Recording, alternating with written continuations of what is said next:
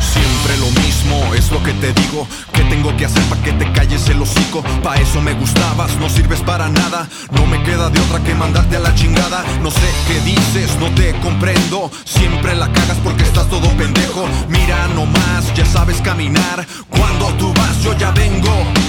Oye, mijo, no seas cabrón. Te dije que ayudaras, que hagas paro en el cantón. Si no se te dice qué es lo que hagas, te haces bien, güey, porque no sirves para nada. Cuando tú vas, yo ya vengo. Cuando tú vas, yo ya vengo. Cuando tú vas, yo ya vengo. Siempre la cagas porque estás todo pendejo. Cuando tú vas, yo ya vengo. Cuando tú vas, yo ya vengo. Cuando tú vas, yo ya vengo. Estás bien, güey, porque no sirves para nada.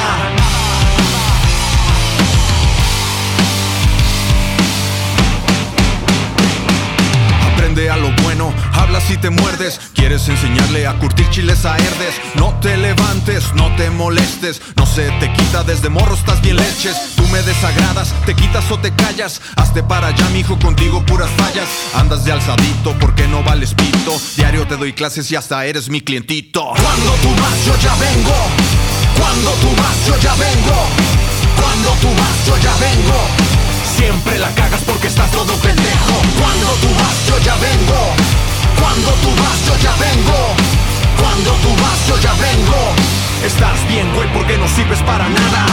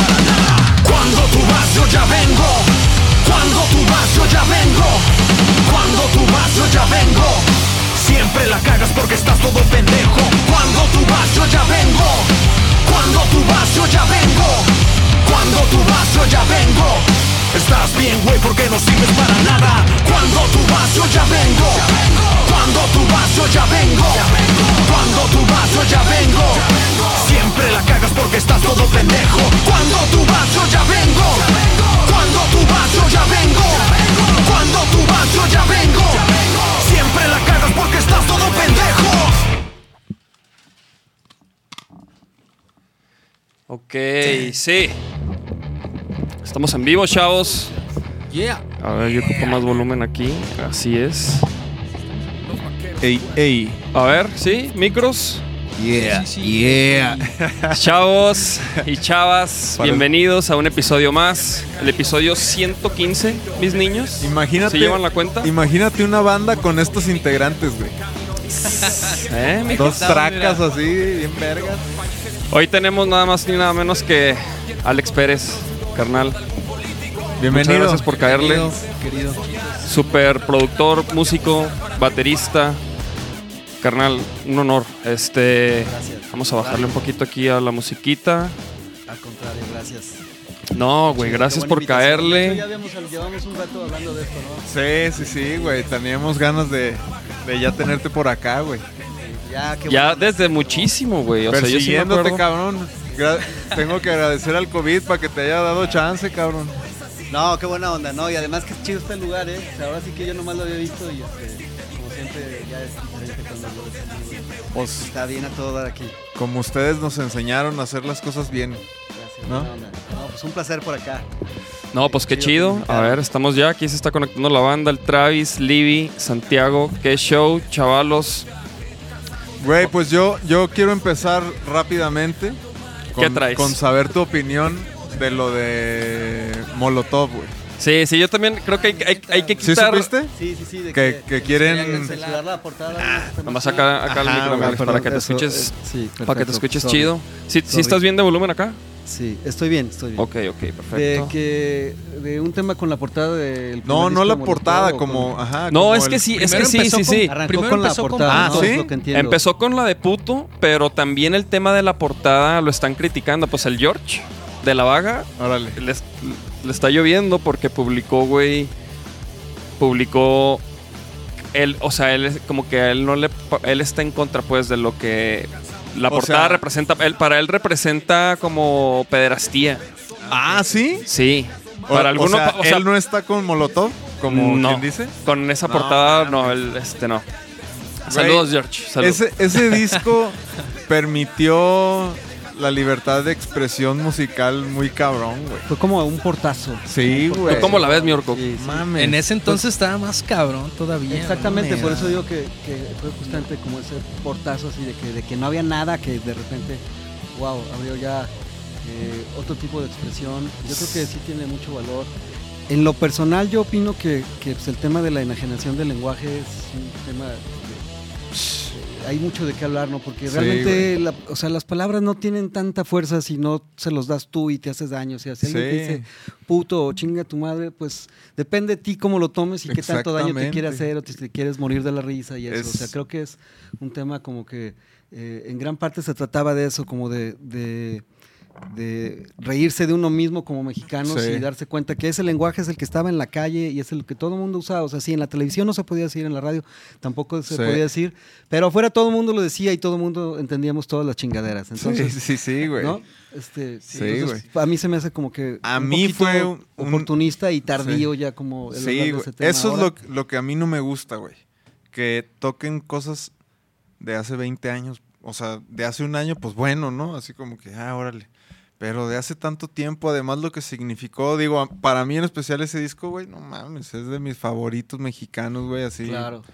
O sea, para Pues mí... fue un parteaguas, ajá, ¿no? Un un- parteaguas, ese disco para mí me hizo tocar guitarra y me hizo querer el rock mexicano, no sé, así como hacer lo mío. Entonces, no sé, a mí me, me agüita eso que, que, o sea, en lugar de usar todas estas herramientas para fines productivos y, crear conciencias de otras maneras, güey, es, es- sigue el afán de destruir ot- otras cosas, güey. Sí, yo creo que después de todo, eh, finalmente, pues eh, no le van a hacer daño a Molotov, no le pueden hacer nada, la fuerza que tiene su música va a seguir igual. Sí, y sí, por sí. el contrario, pues el hecho A lo- de que a esté lo mejor como les da rating, güey. topic, a a rating. No, pues de generaciones- es más, es- ha de ser se el álbum más escuchado ahorita, güey, ¿no? Exactamente, Spotify. exactamente, Entonces, puede ser, un güey. beneficio y pues así como Sí. Es el nuevo estilo de hacer promoción, pues está bien, Sí. qué bueno, finalmente. A lo mejor, ¿no? A lo mejor eh, ellos soltaron el, el- el anzuelo, papá.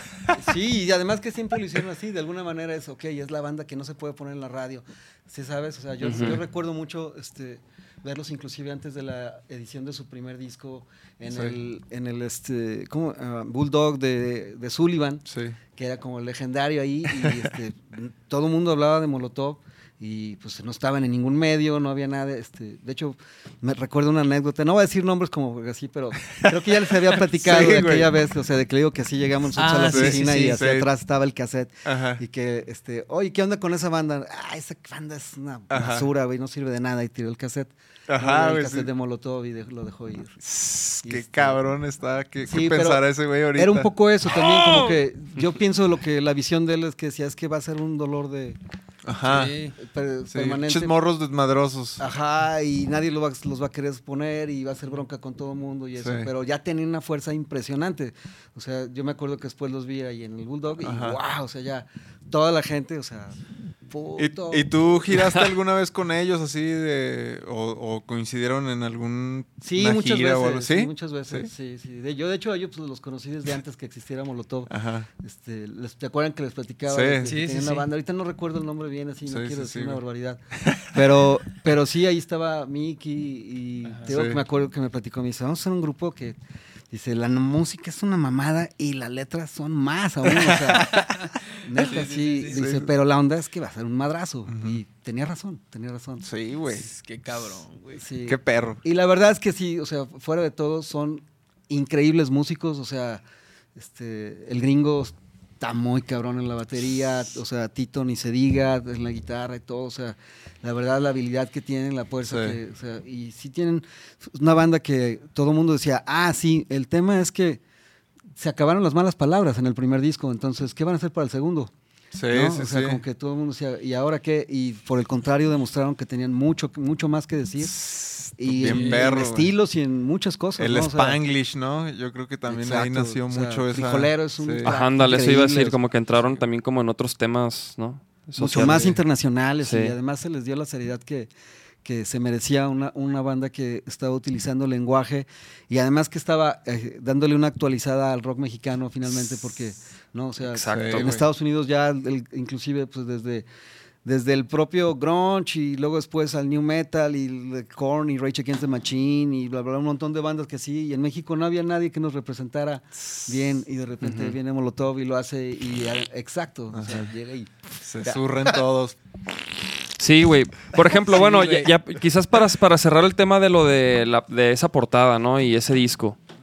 O sea, por ejemplo, el, el el rollo de, de, la, de la portada. O sea, viéndolo como una imagen, ahorita. O sea, a mí, se- a mí se me hace como súper hipócrita, güey. Que quieran censurar eso, güey. Que les moleste esa imagen. Ve Instagram, güey. O sea, si me entiendes? Ve, ve lo que, ve las cosas que salen en Instagram. Las, la- o sea, las fotos de las viejas, güey. Sí, güey. Sí. sí, O sea, chingo de está, culos. está mil veces, o sea, más peor, güey, en ese sentido, ¿no? O sea, de lo que se ve en una imagen. O sea, como que, no sé, güey. Creo que, como es que, lo, que, lo que lo hace más fuerte tal vez es como la simbología, el tema de que sea una colegiala. Ese es como que Sí, sí, entonces de que por consiguiente menor de edad y por Sí, así sí, eso. sí. O sea, creo que eso es como que más el tema. Sí. Este, sin embargo, pues como digo, pues, en su momento ya hubo muchos años como para hacérsela de todos a Sí, ese otra disco, ¿no? vez, sí, güey. Este, Ah. entonces ahorita eh, ya. Sí, yo, yo me acuerdo que el cassette, o sea, me lo compré escondidas de mis jefes porque mis jefes así de que ni madres vas a escuchar eso, güey. Y yo, ¿qué pedo, güey? Y me salía con mis compas al carro y... Y finalmente, o sea, como decía, lo que, lo que hizo también fue suavizar inclusive el lenguaje y el valor de las palabras. Sí, también. sentido, Porque ya la, Sí. la gente ya menos enajenada, pues, eh, puto, puto. Sí, sí, sí. O sea, ya no se acaba haciendo. Realmente no tiene tanta fuerza, eso es lo que yo creo. A mí Sí. me cuesta un poco de trabajo ver el tema de que eso haya llegado, por ejemplo, a los estadios de esa manera, ¿no? O sea, y que la FIFA y que ya, y que los van a amonestar Sí, si siguen diciendo esa palabra. O sea, Era el folclore ahí. Sí, sí, sí. Pues, Entonces, Por ese lado sí, güey, pero yo, yo lo que digo, o sea, mi opinión acerca de lo de la portada y así, güey, la neta, sí entiendo en parte, güey, digo en parte porque yo no soy morra, güey, ninguno de nosotros sabe lo que es ir, subirte al metro a tal hora o, re- o, a- o aco- un acoso, güey. ¿sabes? Así es. Un- o sea, como sí, que... güey, pero esa portada se tiene que entender que en ese momento pues no se pensaba nada de eso. Exacto, o sea, como- ellos a lo mejor pues dijeron, ah, pues, güey, ¿qué era carrilla por ver, el... que hay de alguien hecho, opinando del, tema. Ajá, a ver, A ver. ¿qué opina de, la de- raza? de hecho, ¿Qué era dice? carrilla No por el Pues disco mira, de dicen Maná, güey. El Rudolf, ahí está, mira, saludos. al sí, Rudolf. sí, Ah, el qué Rudolf. Aquí llegó. anda el Rudolf, el Travis Saludos, dice, ¿han visto el documental de Molotov? Él no lo hemos visto. Bueno, yo no lo he visto. ¿Ustedes? ¿El de. Rusia? ¿El de Rusia? Pues un Oh, documental. Hay un largometraje, ¿no? De ellos, algo así. ¿Tú estás checando en Facebook? Voy a checar. Oye, Oh. de hecho el nombre era por carrilla al disco de Maná, güey.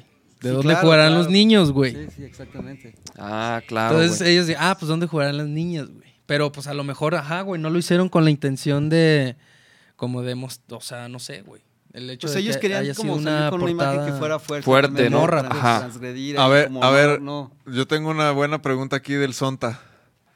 Alex, ¿cuál crees que sea el nuevo camino para las bandas independientes en México? ¡Ay, cabrón! Ya está metiendo tercera mi Sonta. Mi Sonta. ah, Saludos, Sonta. Saludos. al Sonta. sí. Eh, está complicado. Pero- ¿no? pero a ver, ajá. darle- creo que. este, Má- más bien, empecemos por... ¿Qué crees que suceda con esto de COVID en el medio? ¿Qué, qué- qué crees? ¿Que, ¿Que se empiece a activar este, poco a poco, generando conciertos de, así de pocas personas? ¿O que se siga haciendo el, el live streaming cada vez de mayor calidad, me imagino? ¿O ambos? ¿O o, o que se esperen. Pues es que así como dijiste, creo que así va a ser.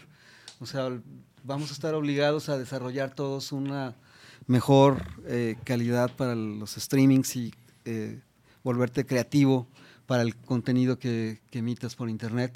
Eh, la verdad está bien difícil res- Sí. responder esto porque finalmente Sí, a mí, por ejemplo, me quedan muchas dudas al- con este tema. Afuera Sí. yo veo como incongruencias, este, hay cosas que no todavía no entiendo muy bien, pero lo que sí veo es que eh, definitivamente mientras no se hable de una vacuna y mientras no le pase como lo que le pasó a otras enfermedades, pues los conciertos no van a regresar Sí, a- no. a- al formato al que estamos acostumbrados, que es una tristeza, ¿no? O sea, creo que a nosotros, todos los que estamos aquí, este, somos de la gente que sí disfrutaba irse hasta adelante y ahí sí, Sí, pues, estás brincando y estás sudando y te están embarrando sudor de un montón de gente que no conoces y, este, y te avientaron chela. Y tragos de chela, dame un trago, güey. claro, sí, Oh. así, así era. así.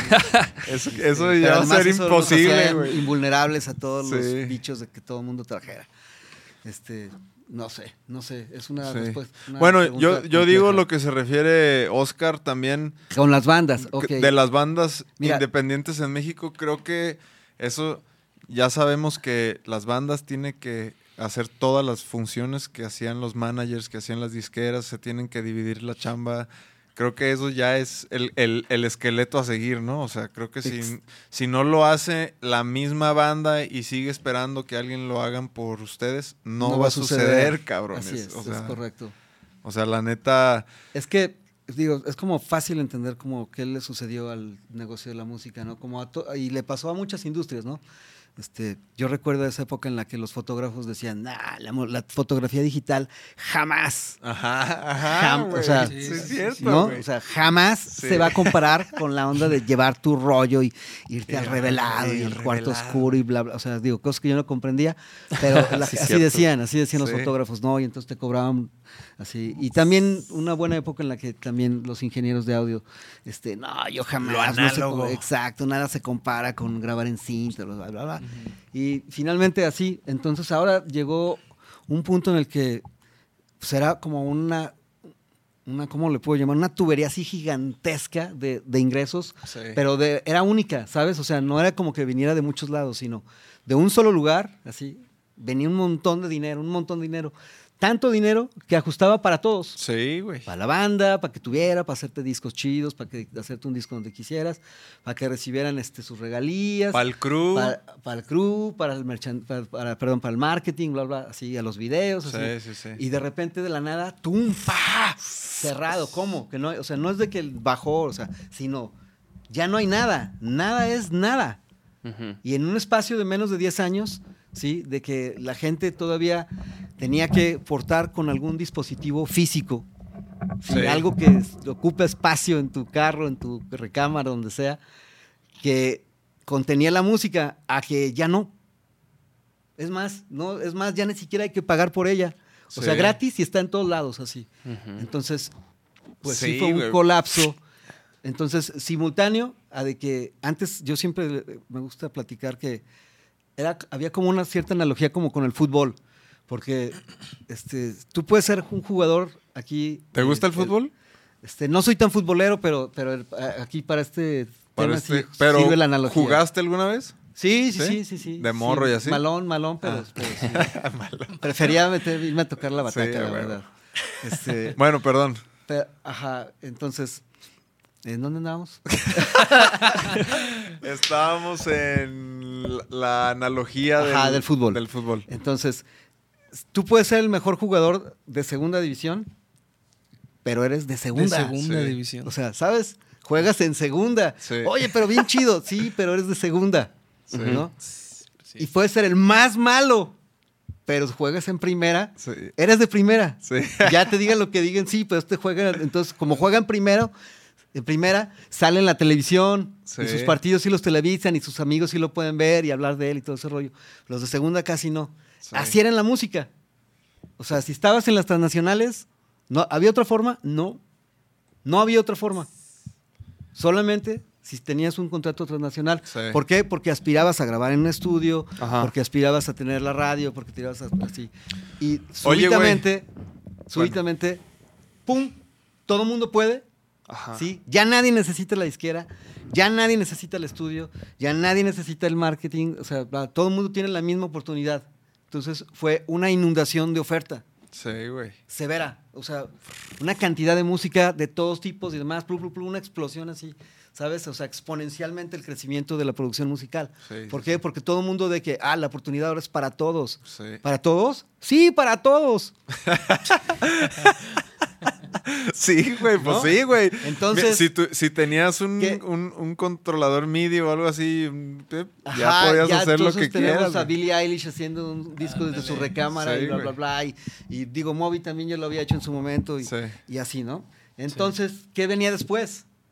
Después va a venir un filtro natural, una selección natural, de que va a haber un montón de gente que sus proyectos pues no gustaron tanto porque pues tú sabes que en este tema de la música pues hay pocas bandas que realmente logran conseguir el desarrollar un lenguaje, una manera de comunicarse con Sí. un público que tenga un tamaño mayor.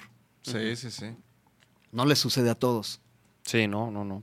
Para nada. ¿No? Es o sea, difícil. y es, es una combinación, no solo es la banda, sino también es el momento histórico, el lugar donde, de donde salió y cómo fue promovido. Entonces, ya, toda esta vuelta gigantesca era para responderle al Sonta. Sí, no, Ajá, no, no, sí. Tomando en cuenta que es una suma de factores tan compleja de todo esto, o sea, ¿cuál podría ser el camino? Está, es sumamente difícil responder. Es sumamente difícil. Y, Lo- y más ahorita que están cambiando las condiciones continuamente, ¿no? O sea, Lo Sí, no hay único nada que puedo definido decir todavía. es que sí tienen que crear contenidos. Sí. Eso es inevitable porque no vas a poder hacer la de Pink Floyd de que no salía ni en una foto. Ni, está Sí, como sí, más sí. complicado, ¿sabes? sí, como que. de no dar entrevistas. como que es otro tipo ya de. Sí, sí, sí. Y Pues bueno, es- ya nos vemos. Pues es usar las redes, ¿no? O sea, como que, como que siento yo que es utilizar las redes y las, y las herramientas que hay para, para tú buscar y crear tu público, ¿no? O Así sea, a través de tu contenido. O sea, Y creo que- entender que no se trata de perseguir a la tendencia, sino más bien de crear tu propio mercado. Para quién quieres tocar, elígelo. Entonces, ¿qué? Haz esa música. Sí, sí, sí, exactamente. Yo creo que finalmente sí se puede, o sea, es- se, puede predecir porque tú sabes qué tipo de sentimientos y qué tipo de emociones, de energía es la que estás manifestando en tu música. Ujú. Entonces, eso ya sabes a quién le atrae eso. Y esa es la gente que, que es- va a compartir tu criterio, va a haber empatía musical y le va a gustar consumirte. Claro. Digo, obviamente hay, hay casos así de que pega la primera rola y pum, ¿no? Pero también creo, ahora, ahora también entiendo por qué dicen también que la- las bandas se hacen con tiempo, porque también al principio yo me he dado cuenta que al principio uno se- se fija pues en sonar chido, ¿no? Y se, y se te olvida que si te ves bien, que a qué mercado, que la merch, que no sé qué. Y ya que suenas chido, pues ya dices, a ver, cabrón, los visuales, las luces, ¿qué más podemos? Ya estamos ganando la... O sea, creo que también una, una banda pues va teniendo un, un crecimiento y conforme a los logros que va consiguiendo, pues se sigue motivando para seguir, güey. Porque de repente si no empiezan a conseguir nada, también pues no, no inviertes ya en tu banda, no te motivas, no prrr, se empieza a ir para abajo. Por eso el, el tema este del COVID es tan grave para nosotros en la música, ¿no? O sea, si te fijas en ¿Cuántos el tema en el INPI, habrá? en el INPI, ¿en qué categoría estamos nosotros? O sea, cuando quieres ir a registrarte, ¿en qué categoría nos ponen? Es, En- la, es la clase 41, que corresponde a qué? A entretenimiento. O Sí, sea, sí, finalmente lo que hacemos es entretenimiento. Sí, claro. Depende de, de- de us- de- de nosotros como banda, eh, cuánto tiempo para que reaccionemos a entender que eso es lo que vamos a hacer. Sí, y que sí, se sí. trata de proponer un espectáculo, de dar un, un show. Y que si tú encuentras un, un tamaño adecuado para la producción que puedes hacer el día de hoy, puedes convertirla en un éxito.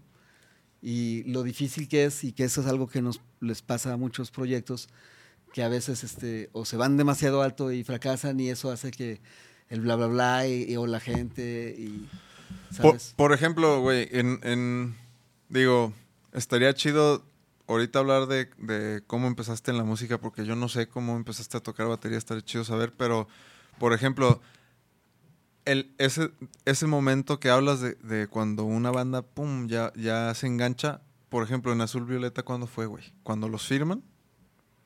O cuando, cuando, cuando empiezan a tocar o cuando, o cuando Es dicen, que, "Güey, fíjate, la, la historia de Azul Violeta creo que es una historia de, muy particular porque tuvo como muchos altibajos.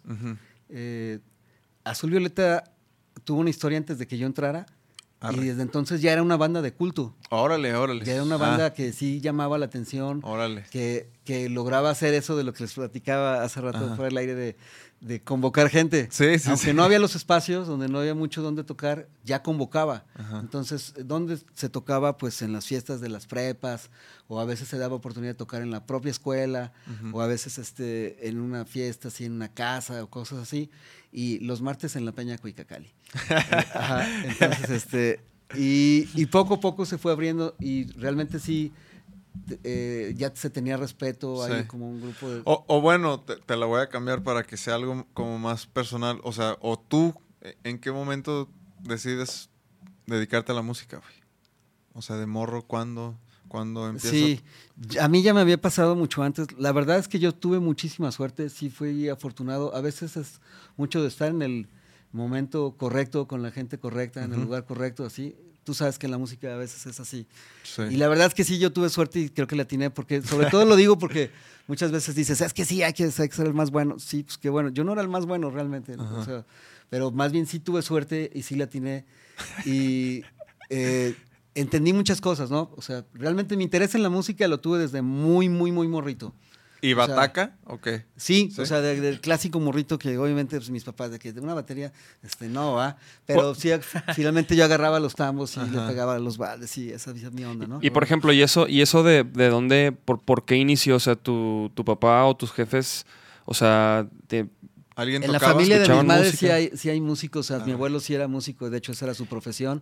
Era pianista, contrabajista y Órale. hasta tocaba batería y demás, así multiinstrumentista. Y en la familia de mi madre también hay un grupo de, de tíos eh, que son violinistas. Y de hecho ese fue mi primer instrumento porque yo ent- entré muy joven a la escuela de música, de niño pues, a los 7, 8 años. Y entré y me senté en la batería y ah, no alcanzo. Ajá. Entonces, chale. Chale, uy, todo agüitado, ya me salí, no se podía. Entonces escoge otra cosa y así, no, ya sabes, así de morro te empiezan a sugestionar pues la tradición familiar y todo el rollo. Entonces le pegué al violín. La verdad es un instrumento increíble y le agradezco mucho porque te ayuda a desarrollar el- la parte de la afinación de una manera muy diferente, muy diferente. Qué chido, güey. Este, entonces fue ¿Cuán- muy chido. ¿Y cuánto tiempo le pegaste al violín? Tres años. Sí, ahora ya no puedo tocar, la verdad, porque es un instrumento de, de todo. Creo que es el más celoso de todos. Ajá, sí, sí. o sea, tal vez los de viento, así como trompeta o saxofón, gente así que si no toca, así pierden la embocadura, pero, Sí. pero el violín sí está cañón, porque sí, esta mano no, ya no vuelve así. De hecho, ninguna de las dos. es muy complicado. Entonces, de un día así yo me llegué y me acerqué al cubículo donde estaba la bataca y ¡ah! Ya alcanzo. No, no manches, Yeah. Sí, entonces ya fui. Y te este, metiste a las de batería. Sí, se agüitó mi maestro de violín, así gachísimo. ¿Ibas Ay, muy bien? ¿neta? Sí. Ya te imagino bien geek de morro. Bien nerdillo. Pero ¿por qué se agüitó, güey? Pues porque. Sí la armabas. que- mira, sí, sí, sí, sí la dediqué. La verdad es que sí, siempre fui muy clavado. Hace Eso, rato que decían de que salir a la calle, no. Yo prefería, la neta, es meterme en mi casa. Hacia el principio era lo con lo que quisiera, pero tratar de hacer música. ¿no? Entonces, este, y luego pues era la, era la época análoga, Cabrón. entonces cassette y grabar un cassette y entonces tú le vas haciendo tus overdubs, en- o sea, te las ingenias, ¿sabes? Así. Claro, claro, claro. este, Por Oye. eso, por eso te dice, te dije ahorita que intentamos hacer las cosas bien hechas, porque este Sí. güey, yo sé que siempre es así, güey. Siempre se clava Qué en, chido, güey. en cada cosita de, de lo que sea que, que hace. Y yo eso admiro mucho de ti, güey. Que Gracias, siempre eres muy así, güey. Nos manda saludos Iván, Iván González. Ah, qué chido. Saludos. Abrazo, mi orquid. Y dijo, el Sonta dice chingón también. Ah, el Sí, Sonta también, ah, sí. ojalá que sí haya Saludos al algo. Sonta, papi. Sí, a huevo. Y este y decía, pues la verdad es, es que, que teníamos como que en esa época, como les platicaba, como que las bandas no teníamos tanta aspiración en esa etapa. Yo cuando entré a Azul Violeta, este, en- entré también con esa onda de que pues lo chido era tocar. No importaba tanto lo que pasara. Pero dices que era, digo, plat- ahorita nos platicabas, ¿no? Que era como que pues los compas, o sea, como que eran, o ya cuando entraste a Azul Violeta eso sí ya, ya estaba a otro nivel. Pues era como la mejor banda, creo que había en ese momento. Obviamente ya estaban los Rosos Ocultos y Sí. ya estaban otras bandas que ya tienen más historia, pero yo creo que Azul Violeta ya tenía respeto. O sea, eh, hubo oportunidad de hacer un demo y que lo llevamos a la radio y que sí lo pusieron. Y eso fue como muy llamativo porque no nadie ponía No demos. pasaba. Nadie ponía demos. Entonces, que una canción haya pasado en la radio, pues llamó la atención y generó que también que la banda ya tuviera más convocatoria y que ¿Y llamara dónde más la grabaron atención. ese demo? Ese demo lo grabamos con el Tuti, con el Claro. Tuti Perales. Este, un saludo a Oigo Estudios, ahí que fue de los- sí. Él es, sí, es una leyenda, eminencia en Sí, la me grabación suena, aquí. El Este, ajá, este, él pues, te imaginas, él toda la técnica de la grabación en cinta eh, de familia ya, y en su familia ya tienen estudios profesionales. Y él desde muy joven se dedicó a eso y sigue dedicándose a eso y este, albergó las primeras grabaciones de Maná, este, muchas de las cosas de Cuca, de José Force y, una- no, y Mariachi, siendo más. Tiene una historia muy grande ese estudio. Arre. La verdad, entonces saludos ahí. Y, Y, y, por ejemplo, ¿y desde morro te gustó a ti pro- la producción también?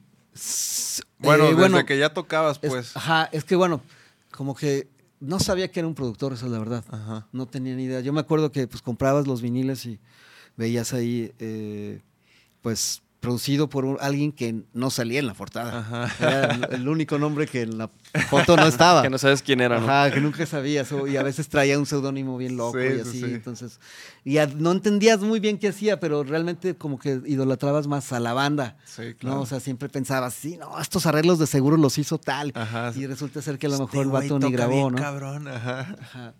Y así era, ¿no? Entonces, este, eh, más bien creo que ya después, como que la fortuna, este, mucho creo que tuvo que ver como que eh, toda esa generación eh, realmente como que había muchas ganas de hacer las cosas. Creo que, Maná fue como la banda que tuvo como, entendió mucho más en serio lo que era emprender una empresa.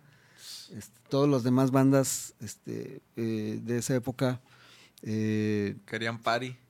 Queríamos party y queríamos, quería, sobre todo queríamos tocar. Sí, sí, Y sí. sobre todo tratábamos como de, de traer música diferente a nuestra comunidad. Porque, Arre. porque, o sea, realmente, por ejemplo, el caso de Azul Violeta es muy particular. Desde una época en la que el, el género era completamente gótico, oscuro. O sea, yo cuando, cuando entré, o sea, el sencillo de Azul Violeta era La Muerte y había uno que este, Hugo se raspaba los ojos contra el pavimento y bu- cosas muy locas así. Este, nada que ver, súper oscuro y así. Y de repente, en una etapa, por ejemplo, que llegó el rockabilly y este, lo- de los Stray Cats y toda esa onda, y de repente, pues ya era mucho más alegre y todo más chido y así. Ajá. Sí, vas para arriba, ¿no? Más para arriba, y luego después otra época en la que entró ahí como una onda así medio este post-punk, gótico, ahí aparecían como ondas medio los Smiths y dos, tres influencias de Depeche Mode y así, o sea, ¿sabes? Entonces, pero finalmente todo lo que acabo de mencionar, aquí no sonaba. Ajá, O claro. sea, no sonaba. Estábamos haciendo música para que gente que nadie entendía lo que estábamos haciendo. Nadie, o sea, era. Era por eso digo que era una banda como de culto, porque la gente que se clavaba en lo que hacíamos era más bien como que le llamaba la atención, porque a lo mejor había escuchado alguna de las otras bandas de las como las que me refería Ajá. y entendía que estábamos tratando de usar otro lenguaje diferente al que había, porque era lo que ¿qué era lo que había finalmente, pues pop y un chingo Sí, sí, sí. en la radio nomás, así. Ajá. Y era siempre en domingo y pues en las estaciones de Paco radio. Stanley Sí, solamente había Pandora Timbiriche y Oscar Atié Ajá. y cosas así. y Luismi. Y Luismi, por supuesto. Ajá. Entonces no había ningún espacio para el rock. O sea, todas las bandas que venían antes, que venían antes, ellos peor porque ellos sí no había nada de nada y casi pues está realmente prohibido. Cierto. Sí, sí, sí. Entonces, como que era, era eso. Y, y finalmente, pues lo que nos moviera la música. Y entonces ya voy acercándome a la respuesta de la pregunta. Este, No, no, ese, veas, ese es ¿no? el, eso es el, o sea, esto es Sí, el no, podcast. entonces, de que desde la, o sea, las Tiene- preguntas sí es, ¿en, qué momento decidiste, no? Tien- ajá, tiene muchas. ¿Cómo se llaman lo que tienen los libros de referencias de que después tienes que leer así? Ajá.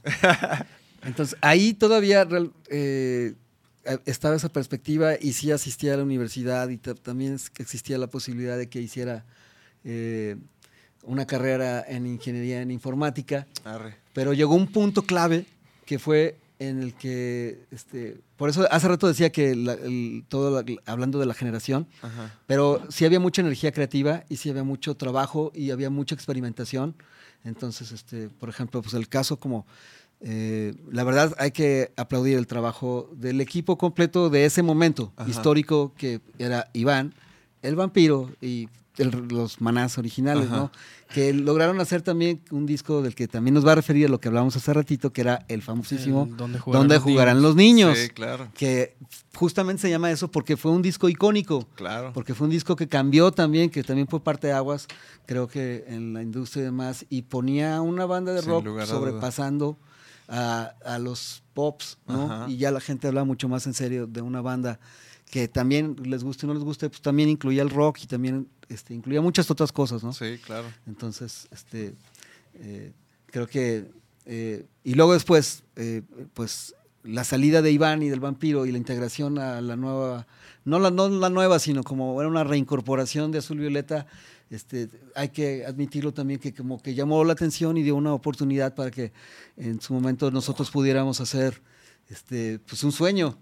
Y ahí bien llevó al punto que responde tu pregunta, que en cierto punto estaba yo en el tercer semestre de la Facultad de Informática Ajá. y entonces tenía dos opciones para el siguiente septiembre. Bueno, de hecho el viaje era en octubre. Ajá. Y era irme a Inglaterra, hacer un disco en el estudio de Peter Gabriel, en Real World, o seguir en la universidad aquí en Guadalajara. No mames. Sí, pues sí, o sea, no. ya no hubo oportunidad. Y íbamos como súper bien presupuestados y yo me acuerdo en cierto momento que traía, no sé, como dos mil libras en la bolsa de atrás y tenía 21 años. No, tenía, tenía 24 años. Y, este, y andaba así y agarraba todos los, pues, los folletos de los metros de donde había que ir a conocer algo en Inglaterra Ah, y los aventaba al piso y, y me tapaba y el que agarraba este, hoy voy a ir a, salió Avery, ok, chingón, ¿cuál metro es? Vámonos, y así, a conocer, sabrosísimo, o sea, la experiencia de mi vida. Y Claro, cuando había no, algo en el estudio que me interesara mucho, pues ahí, este, como que, ¿sabes? Te calladito, calladito, calladito, y este, pero pues poder disfrutar y admirar y aprender un montón de lo que había. Entonces, eso fue, también fue muy clave para mí, porque aprendí muchísimo de Richard Blair y del trabajo que se, se hacía ahí. Y sí, en su momento, este, les agradezco mucho a Richard y a Ben Findlay, que fueron los ingenieros, que, que sí había la paciencia para decir, oye, y esa onda que tiene un montón de botones, ¿Qué hace? Ajá, ¿qué? O ¿Cómo escoges cuál? ¿no? Y sí ¿Cuál? tuvieron Y la te, paciencia. te sí. explicaban y todo. Sí, sí, sí, sí hubo chance de que, de que o sea, digo, obviamente, pues obviamente la, la prioridad y la prioridad era el disco y Sí. más o menos la agenda se cumplió, más o menos un retraso pequeño, pero hubo la posibilidad de hacer todo como se tenía planeado en el cuaderno y eso fue buenísimo y a mí me dio oportunidad de aprender un montón. Entonces después hubo otro punto clave que fue cuando de repente en el 99 eh, Azul Violeta había editado su tercer disco y habíamos hecho un disco bien chido en Nueva York, que para mí es el disco que mejor eh, ha sonado, en donde tuvimos como la oportunidad de, de gozar toda la onda de ir a los grandes estudios legendarios análogos de Nueva York, por un lado, y a su vez como que toda la vanguardia de la era del nacimiento digital, sí, o sea, de que ya los estudios que traían la más alta tecnología, donde había silloncitos acá robóticos, y ahí andábamos, ya sabes, mamando de un lado para otro.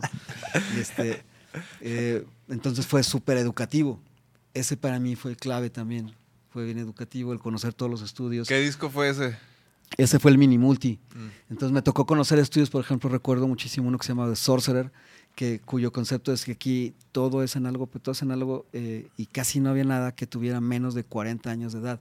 Entonces no había una consola con faders, había unos potenciómetros que parecía como un- estar adentro de un submarino. Sí. ¿Sabes? De que acá, súbele el volumen y oh, un poquito más de compresión, permítame. No O sea, una cosa muy chida y de que además con un calor impresionante porque bulbos de este tamaño y así. Oye, pero ¿por qué? O sea, ¿lo grabaron en varios entonces o qué? Ajá. Hicimos Fueron- una cosa que, por ejemplo, es el- bueno, cuando, este, ahora no sé qué vaya a pasar con eso, pero era, fue una buena estrategia que, que eh, Didi, Didi Goodman, con quien coprodujimos ese disco, y entre toda la banda, obviamente Didi fue el que nos abrió la puerta de esa posibilidad, que era lo siguiente. Eh, haz de cuenta que hay estudios súper mega famosos, así de los que cuestan millones de dólares. Entonces, esos estudios tienen agendas, ¿no? En las que, por ejemplo, llega, no sé, ahorita tal vez llega Drake y se los renta por seis meses.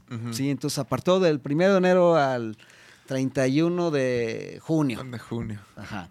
Y entonces después va a venir, este, ¿quién quieres? Shakira. Ajá, viene Shakira y Shakira lo va a rentar por cuatro meses, pero no quieren empezar el primero de julio.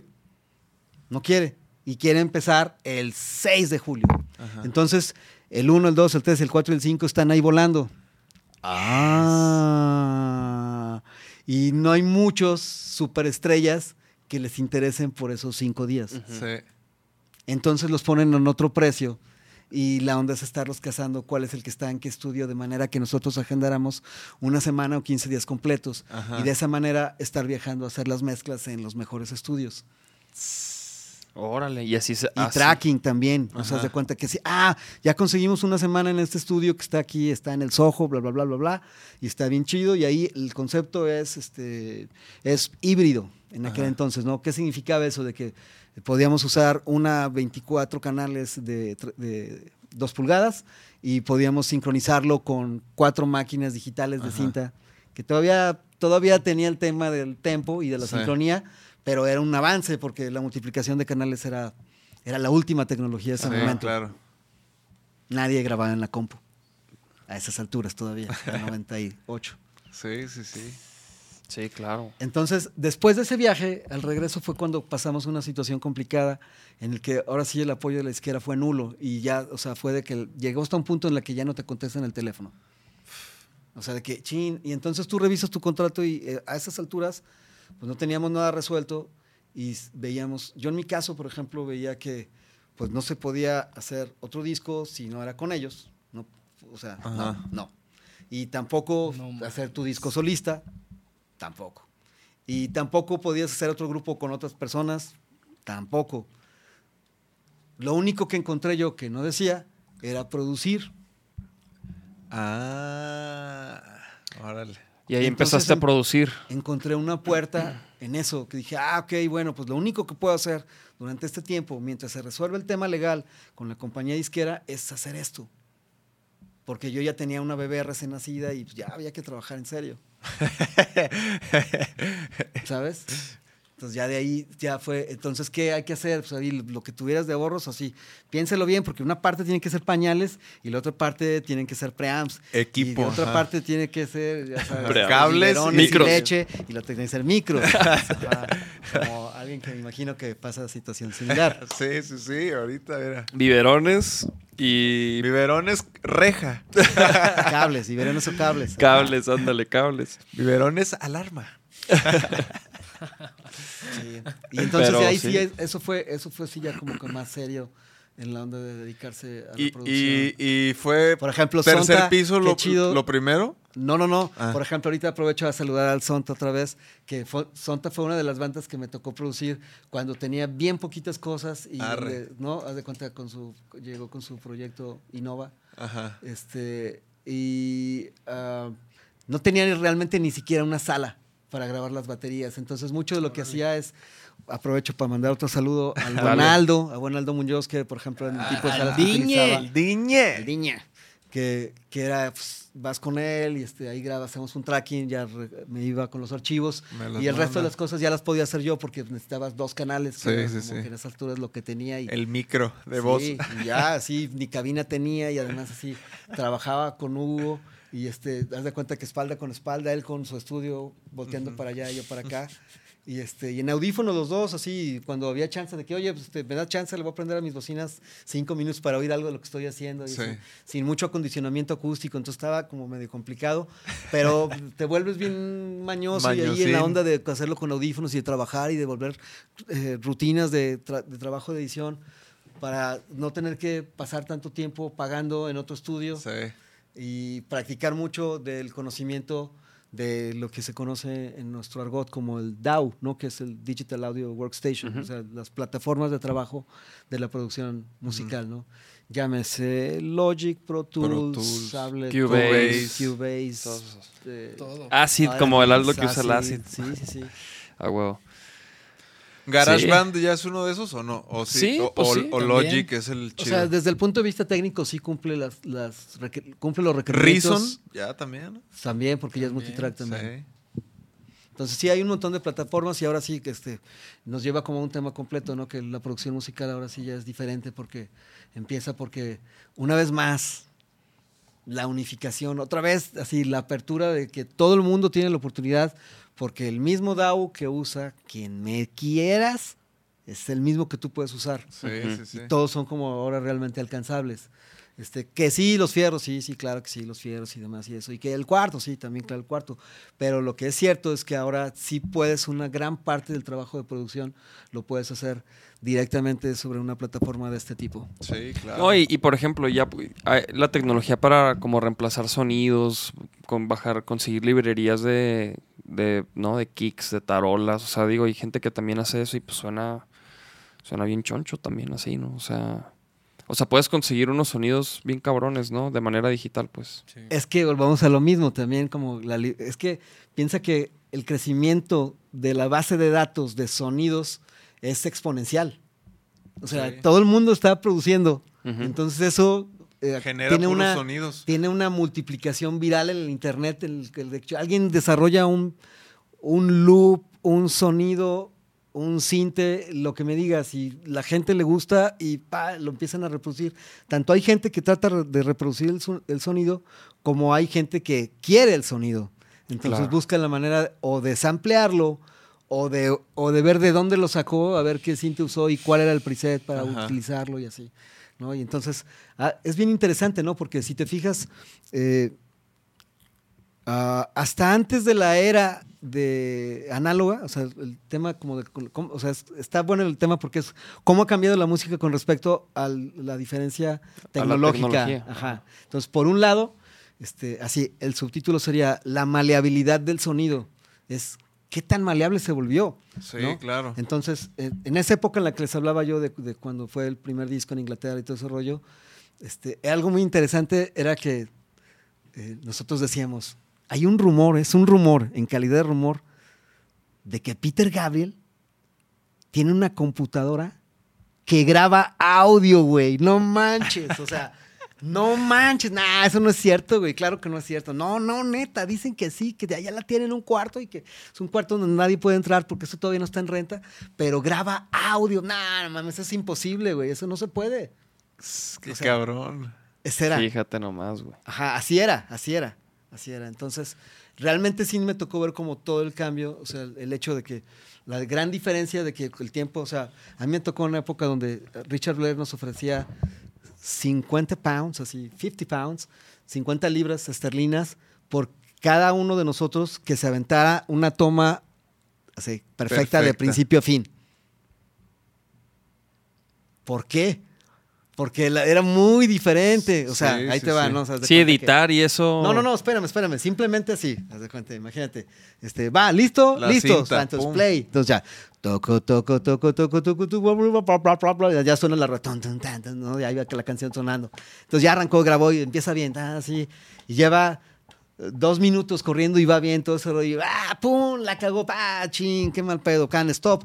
Tu, tu, tu, tu, tu, tu, tu, tu, No le puedes meter el dedo a la cinta ni puede hacer nada. Hay que esperar hasta que se detenga. Buah, buah, buah. ¿Sí? Ya, terminó. Entonces, rewind. Rewind.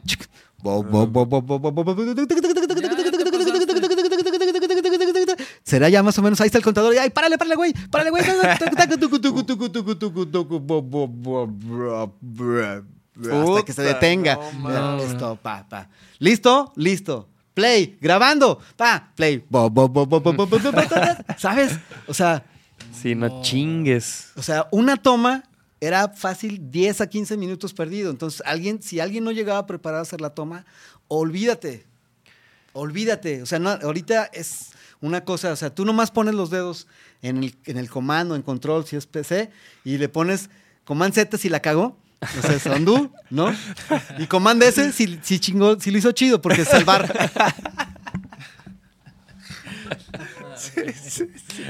O sea, Y ya, y güey. ya, y otra vez grabar, y ya.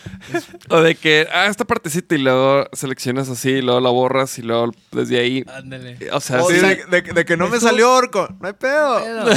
Todavía estás diciéndole que dónde fue donde le salió mal, donde ya la editaste y ya quedó bien. Sí, sí, sí, güey. Sí, güey. Hay muchos programas que tienen un quantize inclusive en la grabación. O sea, tú lo tocaste todo feo, pero en vivo suena que está bien chido.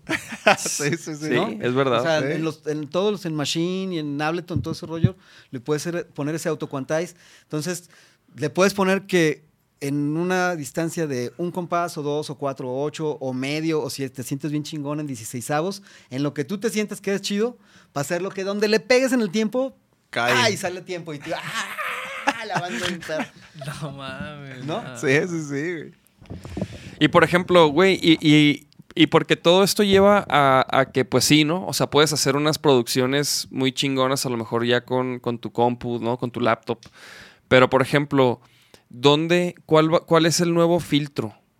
El nuevo filtro de todos estos proyectos, o sea, ¿no? Lo, lo- lo que hablabas. Los que- plays, Más bien son cabrón. como un, yo creo que son como un mundo de colores, ¿sabes? Entonces se van a ir separando los colores. Así va a haber, o sea, para este nicho la gente solita se empieza a juntar. Para este banda y este mercado y demás, solito empieza a armarse su onda. A lo mejor el COVID Sí. es una especie de filtro, ¿no? O sea, también a lo mejor muchos van a decir, no, pues ya ahorita la música... Fíjate, net". ahora pues, de- parte de las producciones que he estado haciendo, lo estoy a platicar con, un, con una banda de norteño, que, o sea, decía, ¿cómo? No me imagino. Ahora, o sea, un baile, o sea, el ¿qué no la onda del norteño es de que agarraras al amor, o sea, Sí, sí, que no guardaras para nada la cena a distancia, ¿sabes? O sea, que Ah, así, claro, güey. Y ahora sí, tun, o sea, Ajá, ajá, la o sea, quebradita, ¿no? O sea, no era la onda. En, o un sea, mano, en o una mano el pisto y en la otra. Ajá, sí, y ahora El cómo a vasito, o sea, ¿eh? El ba- vasito rojo. sí, bailamos, sí, claro, pero con la sana distancia acá, Sí. acá, o sea, como... No, no, va a estar muy mal. Ajá, entonces lo que decía, y me decía, ah, pero la neta es que cuando nos han invitado a tocar, la gente no guarda la sana distancia, o sea. Pues sí, no mames. No, pues es que, eh, pues, pues es que, güey, y yo creo que eso, eso va a pasar. O sea, imagínate que vayas a, a un concierto de Rage Against the Machine, una banda así, Y y, de no de sana distancia, pues de repente, o sea, Aquí güey, hay más ¿eh, güey? Gracias. Ah, aquí tengo, gracias. Sí. se cayó, güey. Ah, ni oí, perdón. No, lo no, no, yo ahorita vi, pero no, pues ahí está el otro, güey. Ahorita este, no te gracias, preocupes, está limpio, no pasa No nada. pasó nada. Yo voy por, nada. por otra bebida acá abajo. Ah, dale. Es que las dejé abajo. Dale, dale. Este, ¿Quieren algo? ¿qué? La- aprovechamos la pausa para ver quién más anda por ahí. A ver, A ver, vamos a ver que el Rudolf, Cuando tocaron en siempre cuando tocaron, a ver, dice, pregúntale de cuando se tomó la foto con Peter Gabriel y Sir George Martin. Ah, sí, dice el Rudolf. Sí, ese día fue uno de los momentos en los que sí, sí, me hice en los pantalones. Pero, por ejemplo, eh, ¿él, ¿él participó en algo en el disco? ¿O nomás, o ese día fue, o qué? ¿O, o sí se involucró? Con los dos, con George Martin y Peter Gabriel, no, Sí. ninguno de los dos participó en el disco. Ah. Este, más bien así. De hecho, ese día fue como un día muy especial para el estudio porque, o sea, había una limpieza especial y había un tratamiento así a los jardines y todo ese rollo. Y nosotros preguntamos ahí, o sea, ¿y por qué? Va? Y al Ajá. principio como un poco herméticos, pero ya después, sí, no, pues Sir George Martin is coming to the studio. Entonces ya fue, oh, oh, y así. Ajá. Pero no teníamos la idea de que lo íbamos a ver, ¿no? Ni teníamos Ajá. así. Entonces así estaba eh, el vampiro eh, haciendo como los últimos settings para empezar a grabar unas acústicas y algo que, que en- era como de parte de las leyes internas del estudio era que no se podía cerrar nunca ninguna puerta. Entonces Ah. toda ninguna puerta tenía seguro. Entonces yo creo que nosotros no escuchamos en los audífonos y yo menos porque yo no traía, pero les dijeron como que van a ir por aquel lado y entonces no arrancaba la grabación, estábamos esperando. Entonces se abre la puerta y entra Peter Gabriel y. George Martin. No, y luego, y para atrás así, o sea, Y- o sea, ¿tú ibas a grabar? no, iba a grabar el vampiro. En ese Ah, momento yo vampiro. estaba haciendo la de chino con una cámara de video y una de fotos. Ajá, porque pues no. Y así de que lo- la, la cara del vampiro fue de que ¡ah! Voltea para atrás, así yo volteo y no manches, pues así. Era Peter Gabriel y George Martin, así. Entonces Peter Gabriel en la onda de que, oh, mis amigos de México, y Ajá. así, ¿no? Y así ya nos presentó con él y todo el rollo. Y, y, este, vente para que los escuches. Y los llevó a, a la sala de control de donde estaba la grabación. Y a ver, ya nos preguntó a nosotros, ¿qué quieres escuchar? Y así, no, pues ya. Y pues buscamos una que tenía arreglos de cuerda. O sea, George Martin escuchando Sí. música de nosotros. En el estudio. en el estudio, güey, así. Wow, cabrón. Y, este, Y- la foto fue justo, casi justo llegando, de cuenta, llegó el... Llegó el Andabas de chino, pues tenías que aprovechar Sí, ahí. y este, le, le dijimos así, ya fue de que no nos aguantamos. Oye, una, ¿se puede una foto? Y, este, y lo siento ahí con el charco que hice. No, no te preocupes. Este, te digo que ya. Sí, fue una mala decisión. No es la primera. Sí, pero qué bueno que fue acá mejor. Sí, es- no, no pasa nada, güey. Esa Y entonces se de cuenta que ya, pues, ya entraron y ya así, justo antes de cambiar de cuarto, fue como que, oye, pues ya aprovechando que están aquí así, la luz y todo, pues una foto, sí. Entonces, este, efectivamente era con, con rollo. Ajá, sí, claro. Entonces ya sabes, este, Espérame. no, ni, ni- no- o sea, a pesar de que traíamos lana, este, pues no la querías gastar en un revelado allá en Inglaterra que era Sí. carísimo para... De todos modos no lo ibas a volver a ver, Sí, ¿no sí, ¿sabes? sí. O sea, si se tomó la foto y si salió, porque ya es la clásica que es nombre, que se, el- se veló el rollo. Ajá, Ay, claro. Pelas así, ya ninguna foto sirve, entonces ya todo el tiempo así. Eh, en mi caso, la foto donde yo estoy con ellos fue tomada con la foto, con la cámara del vampiro. Ah. Entonces, este, yo así rezando que ojalá que lo revelen bien y todo. el rollo. y ya sí se dio todo el rollo. Pero fue una buenísima Ah, experiencia. ¿Y la tienes la foto entonces? Sí, sí, sí, sí, ahorita se las comparto por ahí. La verdad Ah, es que ya dejé fue. mis teléfonos. Este, pero, por ejemplo, una, una experiencia muy chida ahí este, fue que, además de esa, que... eh, ah, bueno, ¿qué, qué, qué platiqué? La pregunta iba a ser... La pregunta también era lo del to- una tocada de siempre en domingo. Ah, bueno, siempre domingo y a mí me tocó ir más bien, todavía más joven, justo con, el con Iván y fuimos era lo de Carmín. Pero lo que les iba a platicar rápido antes de, de tener el tema de George Martin, pues, que es el productor de los Sí, Beatles. sí, sí. Y es, ¿qué le vas a decir al productor de los Beatles o qué platicaste con él? Entonces, lo que me dijo fue que, ah, porque esto está muy llamativo, eh, sí conozco a alguien de México, ya me dijo en inglés, ¿no? Este, de hecho, se apellida igual que él, que Peter Gabriel. Ah, Juan Gabriel. Juan Gabriel. Ah, no mames. Qué Ajá, cabrón. qué Dice, no sé, no sé qué música hace, no la conozco, pero sé que es muy famoso. Ah, claro. Ah, No mames. Ajá. Y la otra fue, y el otro que conozco de México, Santana. ah, Pero sé que ya no vive en México. ajá. Y así. Ya, ya, o sea, sí, ahora sí que fue como la experiencia. Muy padre, la verdad. Wow, un- con unos genios, no leyendas, ¿no? Sí. Sí, en ese momento todavía Peter Gabriel tenía un poquito de pelo y, Ajá. y este era otra onda. Ah, bueno, ya, no, no que fuera otra onda, sino más me refiero a que era una etapa en la que fue muy productivo. Fue muy padre este conocerlo. Yo tengo otra su- experiencia ya para terminar ese tema. Ujú. No, Eh, No, un- mames, un día no me-. Da- sí. Un día me fui, este, así que la fortuna de que me fui, eh, así como lo que platicaba hace rato, no me acuerdo qué parte, a viajar. Y de regreso este, tenía como que, ya sabes, la puntualidad inglesa que es completamente real. Eh, pues un momento de- para esperar, entonces dije, me quedan como 20 minutos en, en Bath. Bath es el, el pueblo, es de cuenta que eh, el estudio está en, una, en un pueblito mucho más pequeño, realmente como de tres o cuatro cuadras, y el resto es el estudio Ajá. y se llama Vox. Y el pueblo más cercano, que es como más grande, que sí es un pueblo mucho más formal y famoso, se llama Bath, que es un pueblo inglés que tiene un montón de leyendas. Se llama Bath, así como se llama baño, así. Ajá, vas. Este, Bath. sí, efectivamente por baño, pero que ahí hay unos baños romanos súper famosos y que ahora son como tesoro de la nación, de una arquitectura súper chida. Ya te, imagi- te imaginas el baño romano. Ahí te ibas en toallita. Este, no, yo cuando fui ya no funcionaba así, ya realmente era un museo y todo era como la atracción principal del pueblo. órale. Y entonces estaba en ese pueblo, regresando de otro lugar que había ido y eh, me metí a una tienda de, de discos a ver CDs. Y ahí estaba viendo un montón de CDs. Cuando de repente me agarran del hombro y volteo y es Peter Gabriel. No mames. No mames. ¿no? Y ya me dice, oye, pues qué bueno que te encuentro porque este, ya este, me, me regreso a... Me voy a ir a Nueva York porque era la parte final de octubre, ya prácticamente noviembre. Dice, yo ya la temporada navideña la voy a pasar en Estados Unidos y este, ya no voy a tener de, eh, oportunidad de, de Despedirme. del resto de la banda. Creo que ahí, creo que nomás estábamos justamente Iván y yo. No recuerdo los demás. Y este, pero qué bueno que los encuentro para despedirme, desearles lo mejor. Es un placer tenerlos por acá. Aquí está su casa. Buena vibra, que todo lo mejor. Así. No manches, qué perro Peter que te lo topaste, güey. Ajá. Y a ver, a ver, a ver, a ver, a ver, eso que dijiste, No, escríbemelo. Ajá, ¿no? Así. Entonces ya le di. Y tengo una, una este, postal que traía del lugar que creo que era un lugar que era con una iglesia así antiquísima donde se dice que ahí estaba la tumba del rey Arturo. Ajá.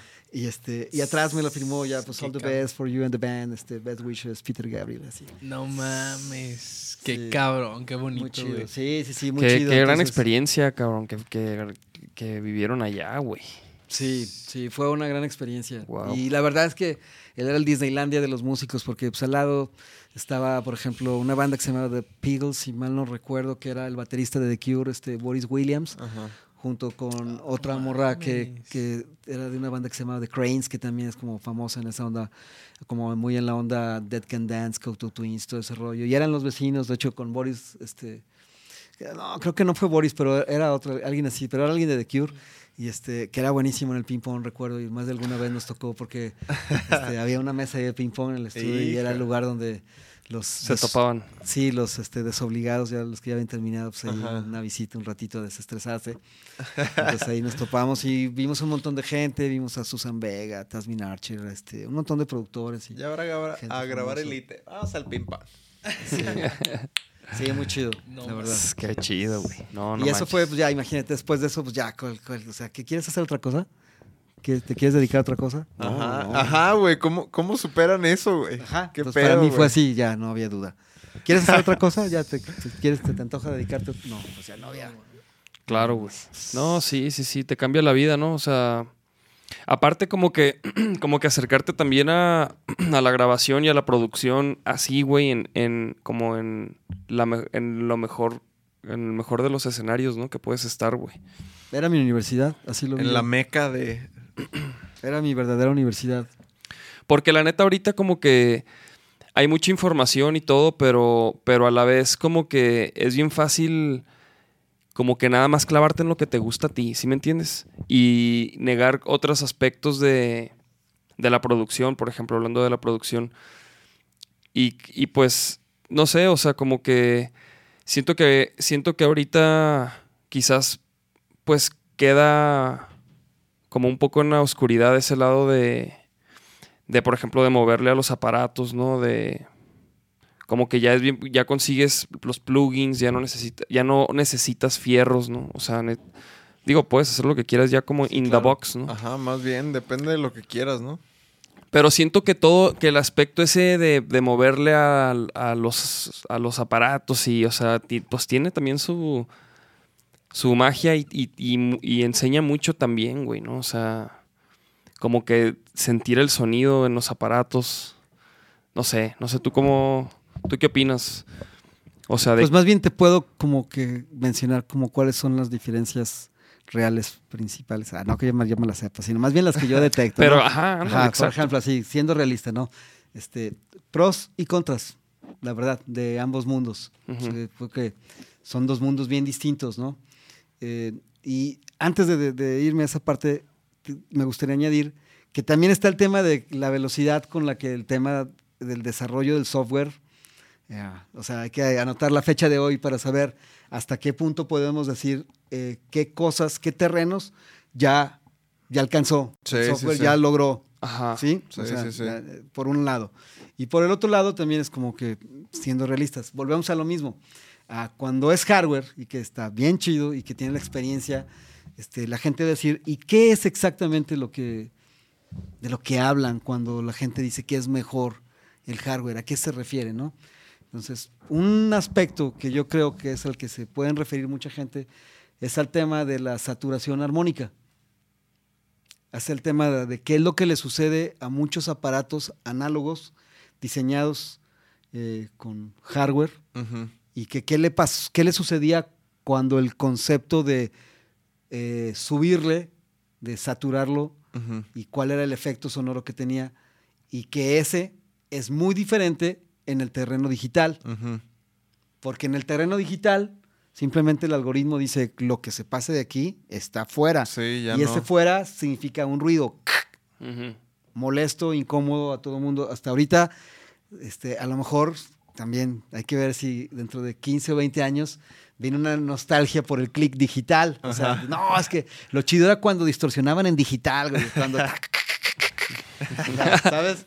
Sí, no, lo falta. sé. ¿no? O sea, no- a lo mejor te puede también poner de moda. Pero el día de hoy, eso es de lo que mucha gente habla con respecto a esa calidez. a- Acá mucha gente te dice ese sonido choncho, así, ¿no? Este, Esas son acá. palabras que se usan. Ajá, ¿no? Y así, ese, más gordo, que es que suena más gordo. Todo ese Sí. tipo de cosas se refieren a que la multiplicación de los armónicos en esos aparatos funcionaba diferente, ¿sí? Y tenía mucho que ver, hay que hacer anotaciones muy especiales. Ahora sí, ya entrando al terreno de ese, ¿no? Y es que el hardware, ¿sí? Si hay mil aparatos de ese diseño, todos suenan diferente. Sí, claro. O sea, empieza por ahí. Sí, sí, O sí. sea, ¿por qué? Porque todos los aparatos depende su historia, el uso que se le fue dado, el uso que se le dio, ¿sí? Eh, las condiciones en las que vivió. El la aparato. energía que recibía, si era constante o no. porque- Exacto, cuántas veces si fue viajado, si no fue viajado, si, si fumaban con al lado del aparato, si se le trozó, no sé, aquí si algún bulbo se echó a perder. Sí. entonces Sí, todos cambian. sí, sí. Entonces em- empieza por ahí, ah, ¿cuál es la diferencia aquí? Espérame, porque ¿qué, te- ¿qué pasa si te toca a ti particularmente que te lleven un hardware viejo que estuvo muy maltrato y que suena feo y que ya trae una distorsión que no está chida? Y que tú te vas a ir con la idea que nomás porque se trata de ese aparato, ah, suena bien chido. Ah, no. La respuesta ahí sería no. Claro. Ah, tum, tum, ah, eh, eh, vamos al otro mundo, pasamos al otro lado del estudio. Al- eh, con al los digital. digitales. Al ajá. digital, ¿Y a ustedes ajá. cómo les pasa? No, muchachos, to- siempre iguales todos. En la compu de todos, en la compu de todos, siempre misma. suena igual. Sí. Y si usas las mismas bocinas, si usas la misma interfase y lo pones aquí, digo, obviamente vas a tener la diferencia relacionada Del con cuarto respecto y- a la humedad y a, que a, la, a la altura con respecto al mar y al viento para que eh, tengas la misma respuesta. Sí. Entonces ahí, es- oh, ahí sí hay una respuesta, un tema. Y eso incluye una parte muy importante que también que tiene que ver con el setting. ¿sí? Si el- haces el uso de hardware análogo y pues ahí estás. Y la única que te queda ahorita, como el día de hoy, en aquel entonces lo que nosotros hacíamos eran plantillas, ¿sí? Que ya tienes como un, cartoncito que se pone arriba que, y tiene los hoyos de todos los knobs que utiliza ese aparato y pones con un, una pluma dónde, en qué posición estaba para que la siguiente vez puedas llegar y ponerlo más o menos cercano a como sonaba la última vez que lo usaste. Porque jamás es igual. Y eh, el mismo, o sea, el día de hoy, a ver, load, así, loading, ya ves una barrita, perfecto, ¡pum! Ah, ya está tu sesión igual como la dejaste el viernes pasado. ¿Te acuerdas? Sí. Igualita. Ajá. Y ahí no. Ahí sí, a ver que llegar. Pon la cinta, fíjate que todos los cables estén donde estaban. Y ahora sí, pon todos los botones como estaban. Ese es un pedo. Entonces ya, ya diste en otro tema como de. Por ejemplo, Ajá. e- eso. Bueno, dale, dale, perdón. No, no, adelante, adelante. No, es que yo No le iba a preguntar, eso pasa también en los pedales, ¿no? Así es. ¿No? Por- Claro. porque, eh, o sea, me refiero en los análogos, porque en una rola usas la, la di- distorsión de cierto tipo y en otra te tienes que agachar a... Exacto. Exacto, si tienes los carritos, Sí. y que es un cambio de setting, así la única es foto, y para aprenderte, o sea, yo veo que muchos guitarristas también pues, pintan Sí, los pedales sí. para no estar perdiendo, y ya sabes que este aquí, el feedback va aquí, Sí. el mix va aquí, o sea, Sí. Sí, sí, sí, o sea, pero- y, y- y, pues era un, es un tema, ¿no? Porque luego, pues viajaste, ¿no? Y la pones y luego, ah, cabrón, y se movió toda.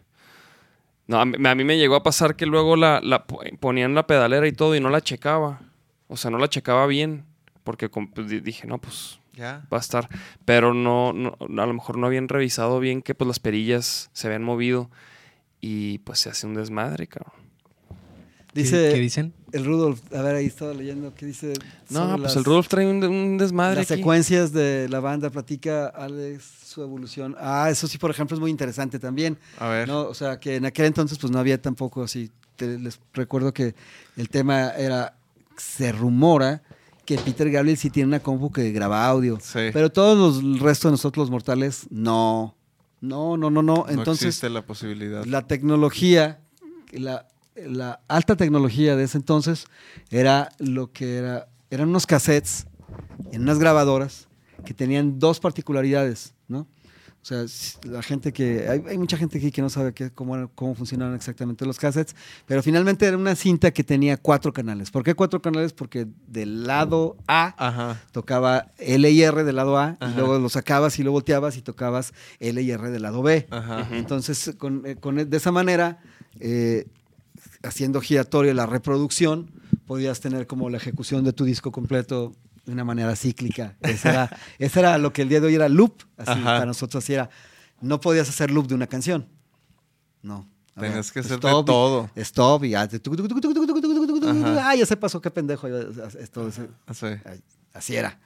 Y si no, pues lo más que te quedaba, y si eras de los chidos, tenías un estéreo autorreversible, entonces ya Ándale. llegaba ahí solito, al final no había que hacer nada y se volteaba. Entonces, para los músicos, la opción tecnológica era que esos cassettes ya sabíamos que tenían cuatro canales. Ajá. Entonces, eran unas grabadoras que lo que hacían era que corrían los cuatro canales en la misma dirección. O sea, era una cabeza que tenía el doble de grosor Leía. entonces leía cuatro al mismo tiempo, a diferencia de un cassette normal. Entonces, ¿y eso para qué sirve? Ah, pues hace una gran diferencia.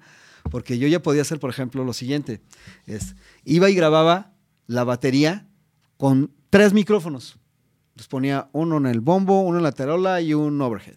¿Sí? Entonces ya terminaba la bataca. Y esos tres canales los mezclaba yo. No había mucho que hacer, pero sí había como que un botón de tono, así, ¿Graves? y el fader. Ajá. Y eso ya con la- en esa mezcla que tú hiciste, lo ponías a grabar en el cuarto canal.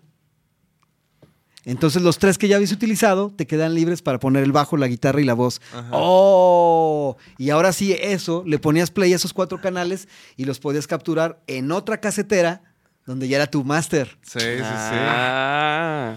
Oye, pero los, los capturabas mediante qué? Me- me- ¿Mediante las bocinas directas? ¿O qué? Ajá, ese, esa ca- grabadorcita sí tenía, lo normal era que pues, era un micro feo Sí. y tenían entrada de mini plug o de plug. Ya, si una chida, chida, ya tenía entrada XLR, Ajá. pero lo normal era el mini plugcito del- Ajá. del- para que la gente no entienda, es como el cable de auxiliar que utilizan en sus carros Ajá, y todo eso. ajá. Ese Sí, o el de los audífonos. o el de los audífonos, Sí. unas entradas de ese tipo, o con convertidores y ya. Y ya. Y era lo que aspirabas, así, así era como nosotros hacíamos los demos y Arre. ese tipo de cosas. Entonces ya, o sea, por ejemplo, una banda como nosotros sí que había ba- bajo, batería, guitarra y voz. Sí. Pues, yo- del- primero yo tres canales que los convertías a uno. Sí. pues, y luego el, bajo otro, el vampiro el otro y hubo otro, ya estaban cuatro, ya tenías, podías hacer demos. La banda ya estaba lista. Entonces, y, ah, y la reproducción, uy, pues entonces si querías dos cassettes, había que oír la canción dos veces. Ajá. Si querías hacer 10 cassettes, tenías que ponerlo 10 veces. Sí, Si querías hacer 50 cassettes, había que poner la canción 50, 50 veces, veces. pero además regresarla 50 veces. Sí, claro. No mames. Sí, sí, y pues sí. y se, y se lo güey. y luego Hugo, lo- Hugo se rifaba, Hugo se rifaba a hacer este Las portadas. las portadas a mano, pintando a mano, todo el rollo así, Ah, y poniéndole los nombres de las rolas y todo. Entonces, a veces si nos iba chido, pues teníamos un stock como de unos 10 cassettes para vender. Sí, porque era un rollote armarlo, ¿no? Nadie quería hacerlos, güey. O sea, todo el mundo grababa chido y la experiencia era chida.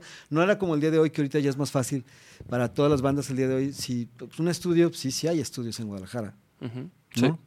Hay unos Claro. bien perros, hay unos chidos y hay unos bien tranquis, pero eficientes. Te ¿no? mandan saludos el, el Chavita y te manda saludos también el. Aldo Ochoa, que le mandamos un Ah, qué saludillo. chido. Oye, mira, la- aquí la- está, la- aquí anda el rostro también. Saludos al Aldo. Este, y están diciendo que cuente cuando apagaron los amplis del cuarto de ensayo. ¿Eh? ¿Que ¿En cuál Esa cuarto? no me acuerdo cuál es, en cuál cuarto. ahí en, ahí en los ensayo? estudios se metieron y apagaron los amplis. Ay, mi rostro, no recuerdo esa. Esa rostro, ayúdame, sí. ¿qué onda, el, mijo? ro- el rostro, el Felicidades, rostro, sí rostro, fue su cumple sí, ayer. Sí, fue su cumpleaños, un abrazote. Un abrazote. ¿Del rostro? onda. Sí, sí, sí. Ah, pinche perro, ya estás viejo. Pero no recuerdo esa anécdota para contarla. Pues que nos que ayude ponga a- el, que el- no- el- Dice que cuando se metieron en los estudios, pero... el de los estudios de Peter Ah, Gabriel. ya, ya, ya, ya, ya, ya recordé que trata de que cuente. Sí, sí, sí. Este, es que va, este, también nos regresa a Inglaterra y rapidísimo. Sí, este, sí, porque- sí, ¿no? Platica. Que era que, que haz de cuenta que cuando llegamos nos dijeron, hay dos reglas principales así, y son muy, muy importantes. Una es, nadie le puede, porque eh, tiene que ver con la- decía, nadie le puede poner seguros a las puertas a ninguna. Ninguna. Y la otra es, nadie puede apagar nada de equipo, de nada, de nada. O sea, lo que vean, si lo ven prendido, todo déjenlo prendido, sea su disco de cualquiera o de cualquier estudio donde atraviesen, nadie puede apagar nada. Cabrón. ¿No? Y, y, na- y poner seguros tampoco. Y poner seguros puertas. tampoco. Entonces, la verdad, ya el mexicano, ya saben, nosotros son personas así, ya las conoces así. Entonces, No este, mames. o sea, yo sí tuve la oportunidad y que digo, la verdad sí, como fui muy cuidadoso y no moví nada de todo el rollo, pero como de sentarte en la bataca del baterista de King Crimson, o sea, era una oportunidad que no podía perder, ¿no? ¿Sabes? Ajá, O sea, claro.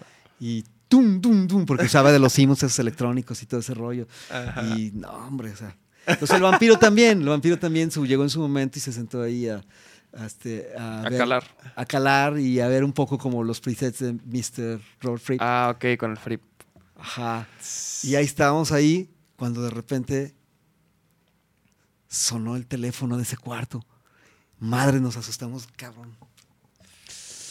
Y el vampiro se asustó y su reacción fue ¡pam! Lo apagó. No mames. El ampli. El- un TC, un TC Electronics, el de un módulo así de delays así, que es, Puta. es el que usa DH así. ¿Por qué? ¿Pero por qué nomás? O sea, No, por- se asustó y, le, y picó a se ese. asustó y eso fue así lo que se le ocurrió y no supo qué hacer. Y luego lo volvió a encender. Y ya no tenía los sonidos.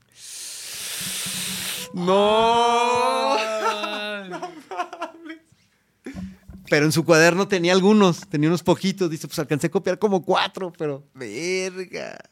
O sea, entonces ahí estaba el vampiro copiando los cuatro que tenía. Y luego, o sea, pero y luego, pero no pasó a mayores, pues no, no llega- pasó a mayores, no llegaron no. así de que. O sea, y la no, llama- no, y la, la llamada nada que ver, no contestamos nada, no pasó Ah. nada más, nadie se acercó. O sea, no sé, a lo mejor sí nos vieron unas cámaras, no sé, no sé. No sé, pero sí. Pero, Pero bueno, pues, pero no, Pero- no, no llegó Peter Gabriel así de que. No. ¿Qué pedo, pendejos? sí. Pendejos. Pendejos, sí. Robert Fripp para sus moños que es. Híjole, güey. Sí. Pero entonces. Pero ya no, ya no supimos realmente como los daños, fue como que, güey, pues sí. tú no- Pero nunca les dijeron Esto nada. nunca sucedió entre nosotros. No O sea, entonces le, No borra- hables le- de Es más, esto. ¿sabes qué? Esta parte tiene que ser editada en la transmisión. Ah, Ajá. le borraron los efectos a Fripp del Ajá. delay. Aquí Y- está ya grabado. Sí, ya No, de hecho está viendo. Sí, de hecho. Oye, entonces le robaron, le, borraron, le, le borraron los sorry, efectos y luego le, le intentaron, o sea, le pusieron unos cuatro. Tratar de, guard- de mandarlo de regreso lo que tenía. Entonces el vato llegó y luego. ah. What the fuck? Así como el John Travolta. No, pues han, han- han- han- de haber dicho así de que no, pues una falla ahí se. No, o sea, como que le han de haber echado la culpa. Pinche sí, de- además de que nadie se va a imaginar que va a llegar alguien a hacer eso. No mames. Pinche cagadón al Guitar Tech. Lo corrieron, alguien perdió, perdió su empleo por culpa de esa onda. Y el vampiro. Saludos al Vampis. Ah, Buena onda. Sí, pero ahí, este, bueno. Pero esa era la, la anécdota. Órale, Este, órale, buena anécdota, mi rostro. Muy bien, muy bien recordado ahí. ¿Qué dice ahí? También cuando les pusieron el disco de Massive Attack? Ah, eso sí, eso es súper chido. Porque, eh, mira, es, es muy interesante esta historia porque ah, la primera asistente que tuvimos es una mujer que ahora respeto muchísimo, que se llama May Plin, que es la actual esposa de Peter Gabriel. Órale. Pero en aquel momento era la chavita que fue nuestra asistente y era la que nos traía el café y se encargaba de hacer todo las conexiones en el Patch Bay en un cuarto porque volvemos a lo mismo en el mundo análogo no Todo es un cuarto era de eso. Ajá, o sea, lo que, lo que en el Reason es que le das tab y te volteas y aparecen bien bonitos los cables y todavía se mueven así. Este, allá era un cuarto real. Real, no Ajá. De que, con un "Ay, cuarto cabrón". completo. Exactamente así. De que quita toda la maraña de cables y mete este acá y acá. Y ella hacía eso. Órale. Ella hacía eso y nos traía el café. Entonces, este, would you like some tea? sir?" Y ya entonces, yeah, please. Y los hizo la morrita de. Y es la actual esposa de Peter Gabriel. O sea, así. Ese Y ella Peter. fue, sí, ese Peter. en- ese en- Peter. sí. Tenía buen ojo. gua- guardando de hecho, sus De hecho, para generaciones nosotros, haz de cuenta que no había muchas mujeres y no tiene que nada que ver con un con- comentario sexista, pero por alguna razón, las bandas que estaban en ese momento, después sí llegó Susan Vega y eso, y la, la otra chava, pero pues nomás estaba King Crimson, que eran puros vatos, y nosotros, y no había mucho en el personal, el cocinero era un hombre, y toda el área administrativa no los veíamos mucho porque estaban como en otra ala de- del estudio y ahí sí había muchas mujeres. Entonces, pues la carrilla de que después de un rato pues, no veíamos muchas mujeres, ¿no? Y entonces ya todo el mundo la veía bien bonita y así. ya. Y Te, este, te ibas no, a Bath sí.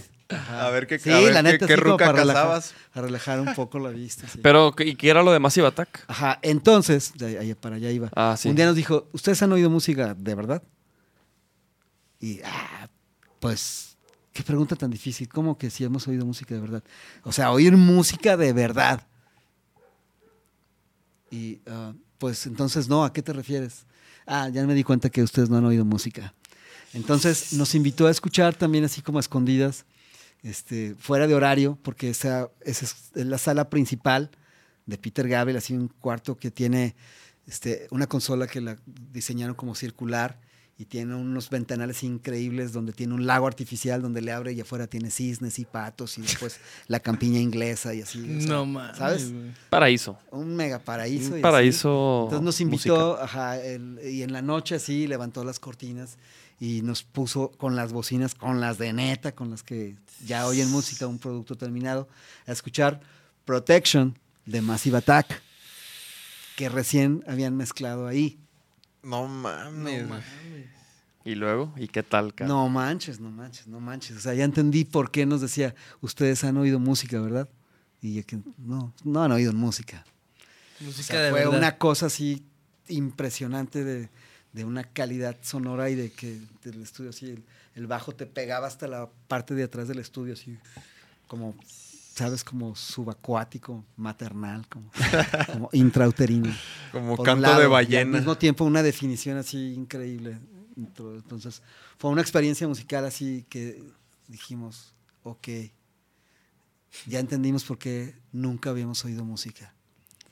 Y nos puso un disco que además que justamente para ese año, como para el 95, o sea, escuchar el trip hop era, era su mero apogeo. o sea, Sí.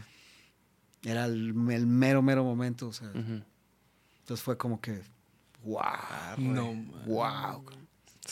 Después nos tocó otro así con, con- en Nueva York, similar con Jason Corsaro, que él mezcló a Soundgarden, Super Unknown y así, cosas de cosas de mucho nombre. Y tuvimos la fortuna de que, como tipo, como eso lo que les platicaba, la onda de cómo cazar buenos días en los Ajá. estudios ultra famosos, también logramos cazar unos días que tenía él libre y, este, y se animó y porque conseguimos un, un estudio de, los, de su tamaño, este, la oportunidad de mezclar unos discos así y nos pasó lo mismo porque es un estudio donde también mezclaban cine, o sea, de cuenta ahí tenían ahí también una sala para escuchar el máster de cine, o sea, No una cosa así. Entonces, poder oír tu disco así recién mezcladito por este por Jason fue así como que wow, Qué cabrón. madre, sí, sí. Muy chido. No, pues qué, qué, qué buen, qué buen invierno, rock. va, ya te ya viene Nachito. No, como es que Qué buen rock. los- Sí, los es que tiene de pega, pega, The Penguins. pega ¿Qué más directo. nos dicen por ahí? Este, ah, los amplis. no. dice, por eso bendito AxeFX. Ajá, dice el, el, el Willy, el buen Willy. De los estudios de Peter Gabriel. Ajá. Esa fue la que yo conté. Sí, ya. Sí, ya. complacía a mi Esto ya, esto ya. No, Ah, nosotros Rudolf el trae un rostro. El Rudolf Sí, trae una Rudolf. pari ahí. Güey, yo vi, El yo Rudolf vi, un- que haga su podcast, el cabrón. yo ¿Ya vi vino aquí? ¿Ya este, vino por acá? ¿Ya los ha visitado? Ya, ya, ya, ya, ya. ah, sí, es cierto. yo vi este pedo de que en Alemania iban a hacer un concierto para conocer cómo se propaga el coronavirus, güey. ¿Vieron ese rollo? O sea, van a hacer un concierto normal, o sea, sin sana distancia. Y creo que todos se tienen que poner como un gel. Y haz de cuenta que como parte de lo que van a ver es dó- dónde toca más la gente, como para ahí tener, ponerse más truchas. Y luego van a soltar como un gas después y ver como la trayectoria como del virus y... Y pues eso puede, puede Eso ser dice como... en ese artículo que tenemos ahí enfrente. Exactamente, sí. Eso dice. Como para saber, pues, Wow. que, que lo- como los riesgos. ¿no? científico ahí lo dice claramente. Cuatro Ajá. mil voluntarios, o sea que están con la onda de que se puede uno contagiar de manera voluntaria. Eso es lo que estoy entendiendo. Pues sí, sí, sí. Y, es, y es para rastrear y combatir la propagación del virus en en, las salas de conciertos.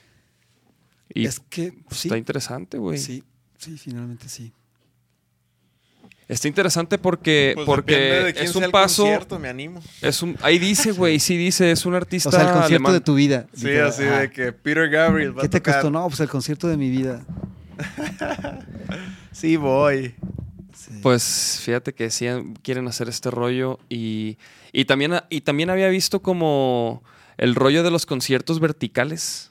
Ah, caray, eso no lo sé. O sea, vi que, o sea, esto vi como, como de esos videos, pero es como, como que rentan, haz de cuenta, como en un hotel, en una parte del, del hotel, Ya. rentan los cuartos y tocan hacia, Hacia hacia, el el hotel. Ajá.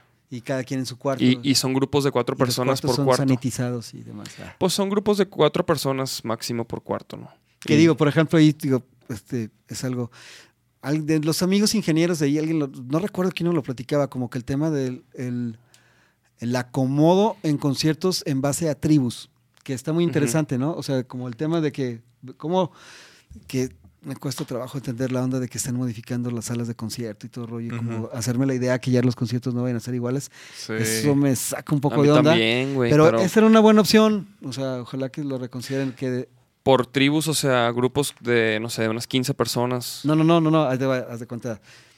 ¿Verdad tiene un concierto? Ah, nosotros cuatro. Entonces compramos nuestros boletos y esas cuatro personas vienen juntas.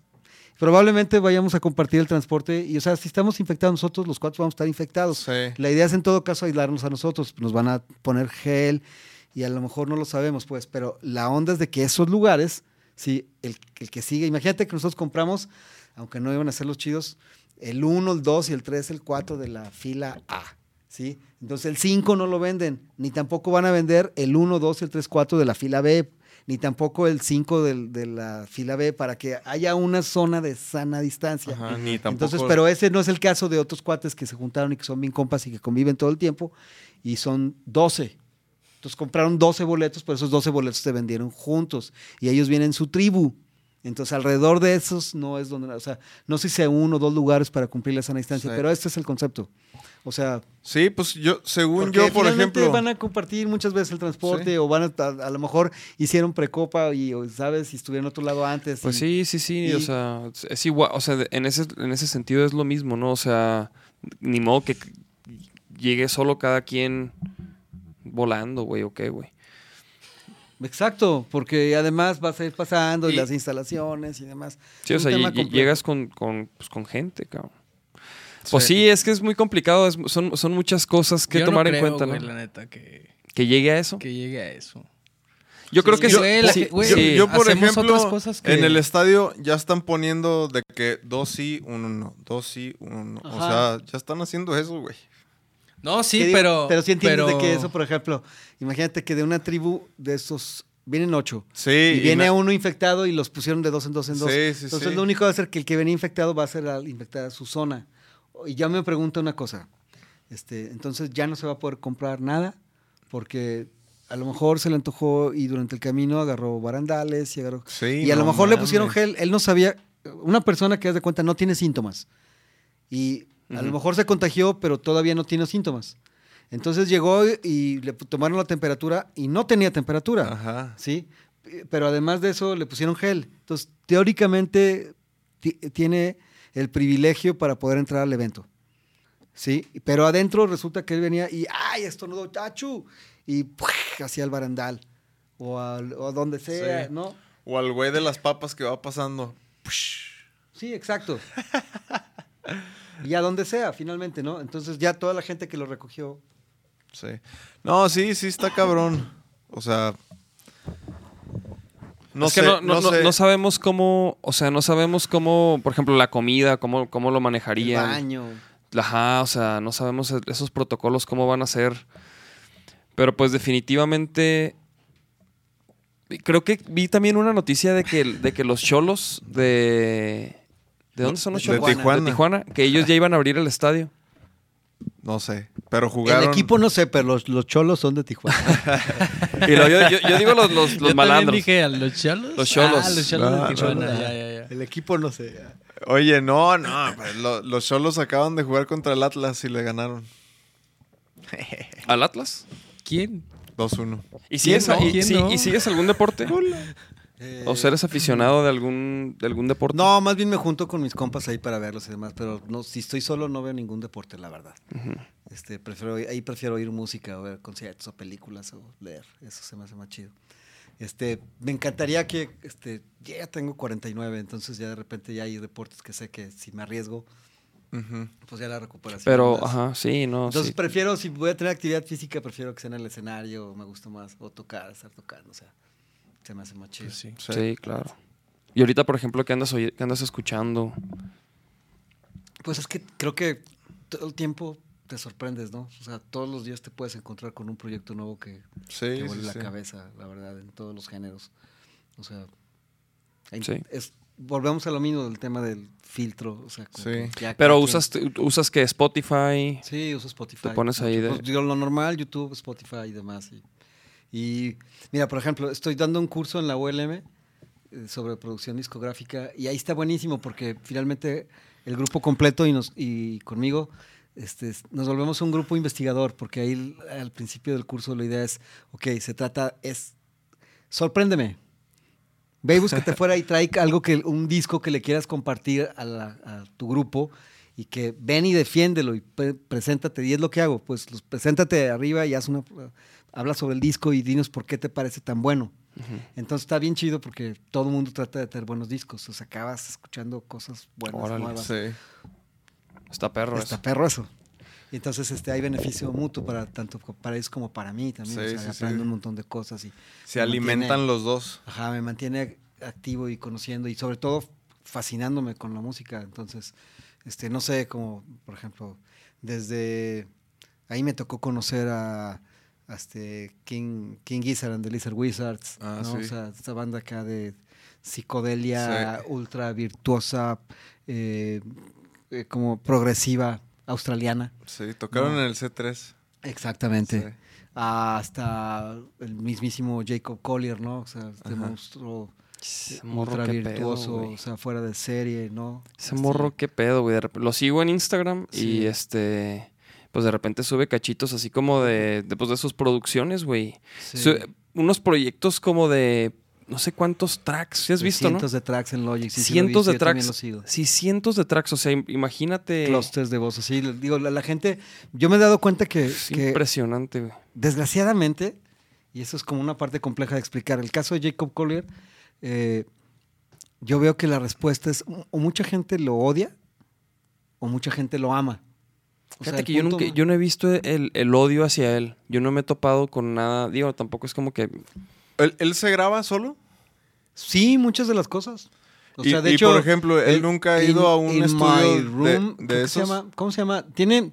Ay, qué pena que esté diciendo alguna barbaridad, pero son cuatro volúmenes. Lo que sacó es un prodigio. Un prodigio Sí, impresionante. sí, o sea, en su primero prodigio. son cuatro full álbums. Ujú. Y en el primero está tocando Steve Vai. Y están tocando mucha gente muy importante de la música porque el cuate es un prodigio. Pero yo sí veo- he visto la respuesta. Es que tengo mucho contacto con músicos y con otras gentes y demás. A mí Sí. me llegó un punto, por ejemplo, tuve la oportunidad de comentarlo y analizarlo ahí en la clase. Y te das cuenta que mucha gente, y sí entiendo, ¿eh? O sea, de repente, eh, como la respuesta que se tiene cuando un cuate es tan virtuoso en el escenario con todos los instrumentos y sale vestido de una manera tan anárquica, o sea, Ajá. sale en pijama, y, en Ajá, calcetines. casi, y- casi. ¿Mande? Sí, sí, sí, Sí. literal. Y, ajá. Sí, sí, sí. Y este, y también el, el tema de que hace como un poco de burla, que los músicos se dan cuenta que está siendo un virtuoso en todo lo que está haciendo y que toca el contrabajo como un maestro y el piano como Dios y toca la batería también increíble. Y, y además que de eso, eh, la gente que estamos en la música entendemos todo el tema de la dificultad técnica que tiene y la complejidad de su música. O Exactamente. sea, Eso es lo que yo, lo- cuando, o sea, porque por ejemplo, sinceramente, yo no escucho su música porque, no sé, pues no, no es mi, no, no es lo que a mí me mueve en- en- Sí, eh, sí, personalmente, pero cu- cuando lo veo sí digo así como que, wow, cabrón, este güey se me hace un vato como sumamente creativo, o sea, como un genio, güey. Yo mezcló el, el pop con el jazz de una manera muy especial y a su vez con un montón de, de- sobre todo tiene un gran gusto por la percusión, por la parte percusiva Ajá. del mundo. O sea, mete unas cosas brasileñas donde el cuate, el cuate tiene un entendimiento de la rítmica fuera de serie. Sí, O sea, sí. muy distinto a lo que la gente. no, y de la armonía, cabrón. Y de la armonía Hijo, ni la se diga. armonía Sí. Es que lo, lo que hace, la- los rollos que hace de armonía con la voz, así con las voces. No, pero sí noto también lo que dice este güey, que con todo el tiempo, con cositas, detallitos, hace otros ritmos O sea, que generan digamos, unos ritmos digamos para bien que más la gente, para que la gente que nos está viendo entienda un poco, es como que vamos a tratar de definirlo así. Mira, voy a hacer una analogía muy interesante. Es este que el- hubo una época en la que nosotros veíamos las películas en VHS, ¿no? Ajá. Entonces, la resolución del VHS, ya estamos acostumbrados a los granitos y a que Sí. en la pantalla y de repente al arranque la película, que era la parte más desgastada, tiene como nieve Sí. y toda Ajá. esa onda, ¿no? Y la evolución y todo ese rollo. Entonces, es como, ahí digamos que eran bolitas y palitos, Sí. así, simple y demás. A la gente normal cuando nos enseñan música empezamos con eso. Literalmente aprender a leer música es bolitas Sí, palitos. Sí, sí, sí. Sea, sí. Eh, bolita redonda sin palito, a los cuatro tiempos. Bolita con palito, sencillo. Un tiempo. Ajá, dos tiempos. Ah, dos tiempos, Ajá, bolita rellena con palito, un tiempo, Sí. así. Bo- dos, bo- dos bolitas, dos palitos unidos, así, así, ¿no? A eso es lo que me refiero. Este, Jacob Collier sí entiende que entre eh, el, dos que tengan rayita y que van en el medio tiempo, puede colocar, él puede colocar 100 si quiere. O sea, tiene una resolución como el equivalente, una vez más volviendo al video, como si tú súbitamente tú quieras comparar al VHS contra el 4K. Contra Ajá. el Y él- 5G. Sí, exacto. Es como un músico en 4K, ¿no? O sea, la- sus armonías son 4K, ¿no? O sea, sí, que- puede poner un montón de puntos donde nos, normalmente los músicos no sabemos poner. Sí. Donde... Po- Póntelo, pues. Ah, sí, sí, sí, pónganse A lo que quieran, así. Vamos Oye, algo- aquí César Antonio dice, ¿qué opinan del sonido UHD, Ultra High Definition? ¿Has escuchado lo del, lo del 8, digo, ¿cómo se llama? Este, el audio en... Ah, que me, me mandaron unos audios, güey, que se, que se escuchan, que se escucha como si, o sea, como si no tuvieras audífonos. Ajá. ¿Sí me entiendes? No sé si, Sí. pero no, no me acuerdo cómo se llama, güey. Tiene un nombre así. Yo he visto varios así, varios simuladores así. De hecho, incluso hay un, un plugin de Waves que te lo venden que la idea es que tus audífonos se conviertan a la experiencia de estar mezclando en Abbey Road. Ese es el, es, eso es lo que te venden. Ese es el concepto. Mira, déjame, déjame echar aquí un, un clavadito para que también escuchar algo de, de este carnal. Mira, por ejemplo, este, digo, esta es una rola como muy comercial y todo el rollo, pero chécate lo que hace. Es, eh, ponte, ¿qué te parece? All Night Long, que es un cover de Lionel Richie con Jacob Collier. Y este, vas a ver lo que hace. o sea, hablando, chécate, de entrada ya ve el tipo de producción que trae. Es ese justamente. ¿Este? Ese, ese, ese, para que veas. O sea, dices, el uso de las voces, el uso de la armonía, el uso de la instrumentación, el uso de muchos recursos. A ver si no nos tumban. ¿Le puedes poner unos segundos ahí que nos suben? Hablando de lo que hacíamos de la rítmica.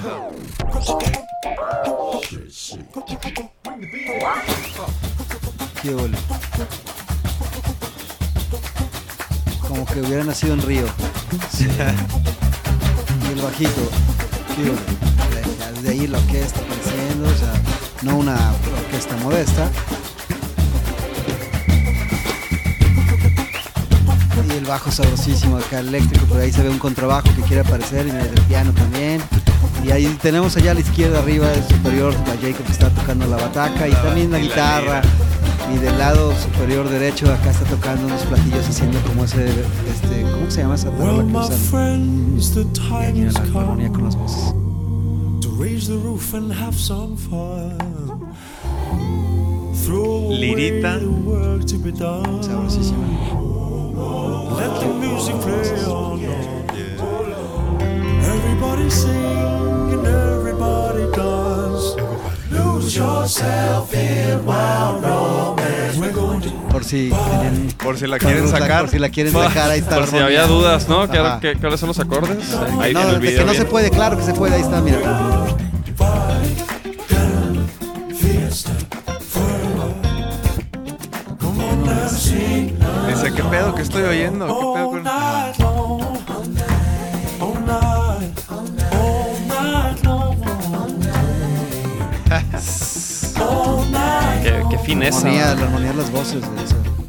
Sea, ¿qué pasaría si este güey se va a grabar con Peter Gabriel, güey?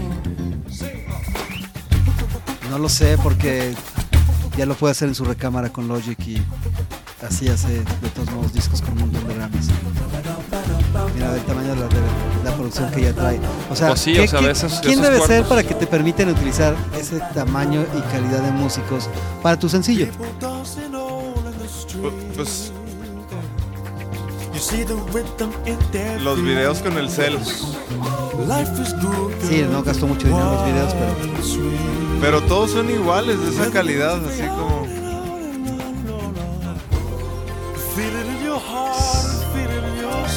O sea, es muy interesante también darte cuenta de que este chavito veinteañero es el que se encarga de hacer todos esos arreglos. Ajá.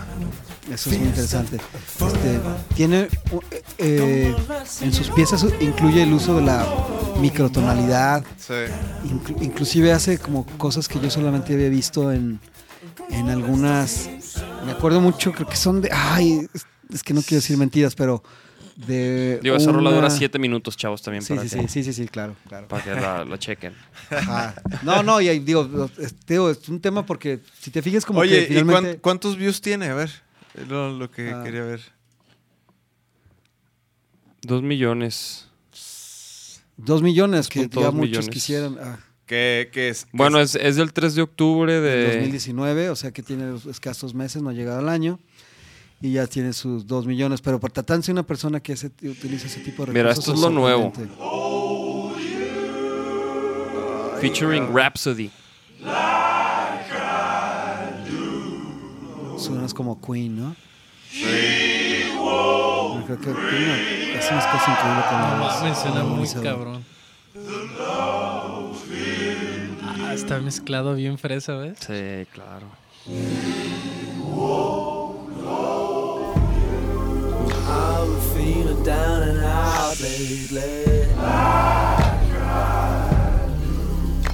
Van- vanguardia, vanguardia, chavos. Qué, qué, qué, Sí. qué qué buen gusto, ¿no? Tiene ese, ese carnal, güey. Es lo que yo puedo decir. Sí.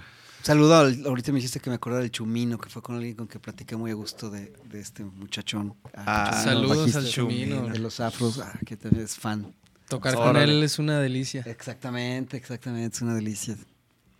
Fácil de... Oye, güey, por ejemplo, y ahorita tocas ahí, te das tus agarrones ahí en tercer piso en el estudio o qué? Sí, o justamente cómo? el viernes me aventé una onda que fue bien chida, una experiencia. Saludos a todos. Mucha de la gente que nos está ahí viendo, toda la gente de Dynamics 2.0. Ah, ah. Ajá. Que... Saludos. Saludos, sí. Sí, saludos a todos ellos, al Magú, al buen Magú y a todos los, a los demás. Ya, pues aquí los, toda la noche lo hemos estado mencionando. Al Rudolf, al Rostro, Sí.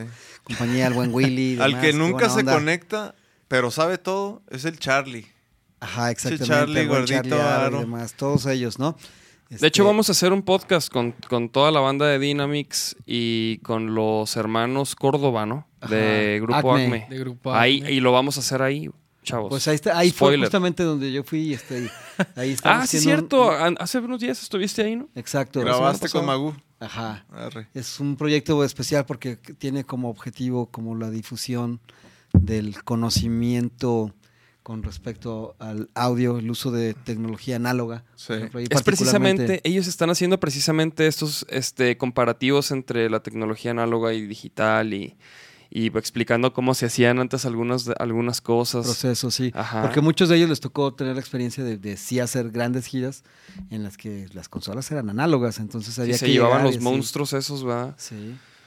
Pues grabamos una sesión ahí nosotros y Ah, es utilizamos. cierto, es cierto, me dijeron. Utilizamos este. Algunos de esos. Y suena muy Monstruitos. cabrón, güey. Suena buenísimo, buenísimo. Entonces ahí yo fui a grabar también este, un proyecto que, que para el mismo ya conocen el proyecto, entonces es para la gente que no lo conoce fuera, este, tiene como de difusión, eh, digamos, eh, por un lado cultural, pero por otro lado también científica finalmente, porque se habla de la tecnología del sonido y hablan de- del uso de equipos análogos y de todo de la tecnología de grabación, de sonorización, del, eh, de la selección de micrófonos, de la selección de ¿El curso que estás dando? No, No, este es de, Dynamics. Dynamics. Ah, Dynamics órale. 2.0. Es un, te digo, un Sí, sí, equipo sí. de muchos talentos, de, eminencias del audio de aquí de Guadalajara, que, lo están haciendo y me invitaron a participar y fue buenísimo ahí. Sí, Este, en un proyecto chido, que, también está muy interesante porque haz de cuenta que en la alineación está eh, Galo Excuca y Richie Velanova, eh, Fanco y demás. Sí, y sí, este eh, y la onda es de que eh, como este, mantuvimos nuestra sana distancia. Entonces voy yo y grabo y se graba de que, ok, bueno, para hacer una batería, pues, bla, bla, bla, y se utiliza tal micrófono al bombo, tal micrófono a la tarola, bla, bla, bla, bla, y toca una canción. Ah, ok, listo, va, échale, échale mi orco, bla, bla, bla. Y entonces, pues, siguiente episodio ya llega y, ok, le vamos a poner el bajo a esta onda, bla, bla, bla, y llega el Richie, se la parte, así a construir. Entonces, ahorita me están poniendo a mí un poco como decimos, a parir chayotes, este, porque es una rola de Rush, que es Tom Ah, Sawyer, y este, Órale, la de Tom Sawyer. Ajá. Buena rola. Sí, sí, sí, sí, que es un trabalengo. Entonces ya me bajé el drum chart y estoy estudiando todo. Esperamos que, que esté listo pronto. Ya lleva como la mitad, pero aún así de todos nos tiene un unas cosas bien chidas. Que todavía que. ¿No? Sí, Bueno, bueno, desempolvar ahí Póntela, la- póntela, póntela. Está, es un- es el- gente que Desempolvar no los pinches O sea, bracitos, mijo. Tom Sawyer. La original. Ru- Rush, sí, la original, eso es lo que vamos a grabar. Y ya hicimos este, una de Toto, la de la de Rosana, que es como de los grupos así más chidos ahorita, de la gente que no la conozca. Este, pero esa, mira, ve, no, y la bataca así, este, en paz descanse un verdadero ícono de la batería en el rock, en todo el tema del rock progresivo. Para mí está chidísimo porque es pura diversión. Sí, machín. ¿sabes? O sea, y tiene, fíjate, o sea, por ejemplo, vamos a ver un análisis ahorita rápido desde el punto de vista de, de la producción. Ah, no. Sí, a huevo. Fíjate, ese es como el motivo principal, ¿no? Ahora, fíjense, vamos a analizar qué hace este tipo con el bombo. Bueno, ahorita ya no porque se va a ir al, tiempo, al, al bridge, al puente, que es para tu, tu, tu, pa y una cosa más. Sí, Otra ¿no? vez, tu, tu, tu, pa y algo más. Aquí la vueltita. Ajá.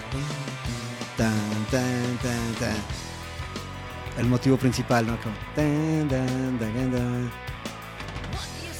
La- los toms que dan la entrada a la parte del, del que llega la voz.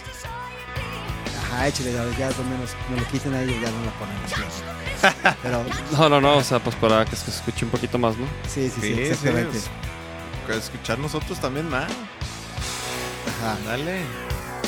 Yo, para que se escuche también el comentario. sí, exacto. Pues ahí como que es como un descanso y demás, pero no sé si te fijan como que, fíjate como la voz va diciendo dónde va el bombo. O sea, si hay una Ah, sílaba, ok. hay bombo. Como acentuando la expresión. Y viene el primer cambio de tempo de un 4 cuartos, venimos a un 7 octavos. 3, 4, 5, 6, 7, 1, 2, 3, 4, 5, 6, 7, 1. ¿Sí? Entonces, ¿qué hace Neil Peart? Psh, pu, pa. Esa es una frase y la otra. Son Aquí. dos frases. Ch, ch. Ta, uno, ch, chu, pa, Dos. Y luego remate. Ok. Es la misma frase, pero desarrollada. Oye el bombo. Tan. Siguen en 7 octavos. 1, 2, 3, 4, 5, 6, 7. 1, 2, 3, 4. Como especie como de duplicando tiempos. Aquí, ya lo dobla. Va, escucha. Ta, tum, ta, ta. Doblado. Y viene la parte estelar de la bataca.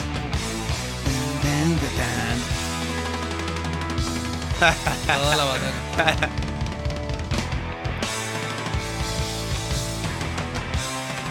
¿Eso ya, papita? No, todavía no, todavía no tengo que estudiar, es la idea. Por eso es el reto. Y ahí está con Galo, con Galo y con el, con el buen, buen sal- saludo para Galo y para Saludos el al Galo. demás, este, Ojalá, ojalá, ojalá que me salga. O sea, la de Rosana ya la grabé y yo digo que sí, sí, sí paso, sí paso. Más Sí, o menos. sí, A huevo que No mames, claro, güey.